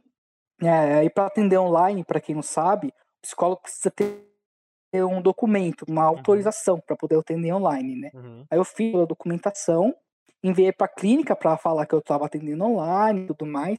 Também porque às vezes o convênio não disponibiliz... não, não deixava atender online, quando era de convênio. E mas deu certo todos os pacientes é, do convênio conseguiam ser atendidos. Porém, novamente, alguns que queriam continuar online e outros não. Porque não se tinham confortável fazer online e tudo mais. Aí eu mantive até o final do ano, online mesmo com poucos pacientes, e eu digo que é horrível fazer atendimento online. Cara, porque é, é áudio que corta, é internet falha, é Sempre, energia, né? que coisa. Então, é, é horrível, horrível, horrível. É minha mãe que às vezes tá gritando aqui em casa e o paciente escuta. Pior que foi um ano atendendo os pacientes. No mesmo dia, mesmo horário, minha mãe vem aqui na porta, soca a porta do meu quarto, você tá atendendo e o paciente aqui escutando. É, lasca, um ano disso. não com plaquinha, fiz plaquinha, tipo, tô atendendo, não me incomode. Até com isso me incomodavam. É, foi difícil, financeiramente falando, foi uma época difícil para mim, porque eu tava perdendo, tava gastando mais dinheiro do que ganhando. Né? Esse ano as coisas já estão normalizando, tô voltando tudo presencial. Em questão de procura, eu tive muita procura nessa pandemia. O problema é que os pacientes não ficavam. Eu atendia uma, duas vezes, depois o paciente sumia, sabe? Sim. Então, foi, foi extremamente complicado nesse quesito. Tive amigos que se deram melhor, tiveram bastante pacientes, tive amigos que, de fato, ficaram essa pandemia toda sem trabalhar, né? Então, foi um, foi um ano extremamente complicado, 2020. Né? Esse ano, espero que esteja tudo melhore. Uns pacientes a mais esse ano de procura, então Uhum. espero que mantenham, mas ainda assim, esse 2020 acabou com todos os planos que eu tinha Sim. sabe? Que eu Uhum. ia aprender a fazer uma especialização, fazer uma formação de psicanálise e tudo mais. Uhum. Porém, eu tive que gastar o dinheiro pra pagar a conta, né? Sim, Fazer sim. o quê? É, o que a é, gente tem não. que fazer. Com certeza, com certeza. E, ah, é, é, tá ligado quando você joga jogo de videogame, aí tem aquela fase que dá Objective Survive. É isso, foi isso 2020 pra mim, cara. Foi uma coisa de subsistência mesmo, tá? Exatamente. Tipo, só faço, só Uhum. trabalhe, só trabalhe, só trabalhei nisso no ano passado mesmo. Uhum. Até tentei fazer um. Tive umas ideias de fazer live, jogar alguma coisa na internet, pra ver se podia me Uhum. render um pouquinho a mais, né? Eu sei que demora e tudo mais pra eu ter, mas quem Uhum. sabe me ajudar, já que eu tô praticamente dentro de casa o dia inteiro, todos Sim. os dias, né? Então. Uhum, uhum. Só que aí o problema é a internet, então eu tenho que resolver o problema de internet ainda, mas quem Exato. sabe Uhum. consigo resolver isso logo. Mas, mas legal, cara. É, é, é bom ter. é, fazer alguns planos. Eu tô fazendo alguns planos pra 2021 pensando que essa situação vá finalmente ir pra baixo do tapete lá pra agosto, talvez. Então, qualquer Uhum. ideia de estudar ou de fazer um, um investimento a longo prazo em algum tipo de coisa, eu já já cortei esse ano, tá ligado? No máximo cursos gratuitos que não vão não vão me prender em nada, tá ligado? É, Sim, é, é isso que eu tô fazendo. Me inscrevi já em alguns cursos gratuitos também Exato, esse exato, ano. exato. Tô É esperando só bom. me informar aqui de que começa. Inclusive, eu até fazia Libras, né, em 2019, que em 2020 parou de fazer, as aulas pararam, não tinha Uhum. como fazer online, uhum, né? Então, tô aqui enferrujado com Libras, nem não lembro mais de muita coisa. Preciso uhum. voltar a estudar também, mas por conta é difícil. Com certeza, com certeza. É, não, é, e é uma situação muito difícil, porque, tipo, o tempo que você pode fazer outra coisa, você pode ganhar dinheiro pra poder pagar a conta, é, é, um, é uma situação bem extrema que a gente tá vivendo hoje em dia, e eu, eu também fico bem triste, assim, de muita gente que eu conheço que tem, cara, talento pra caralho e não tá podendo evoluir por causa de que tá com essa, toda essa situação no país e, e no mundo inteiro, né? Mas a gente, mas, mas cara, Aham. eu, eu acredito que, que possa, que, que vá que vá ser uma coisa passada e a gente vai ver, olhar pra trás isso só como objeto de estudo, tá ligado? e só isso. E, É, é exatamente, né? e, e eu tô nessa também, já tô procurando outro emprego porque eu não sei quanto que minha cabeça vai rolar lá na Disney. Porque cortaram a gente pra caralho já, mas eu tô, tô correndo atrás. Mas, cara, é, Denis, obrigado, muito obrigado pelo seu tempo, viu, velho? Obrigado pela resposta que você deu. Eu Cara, confundi, eu Eu confundi que a nossa.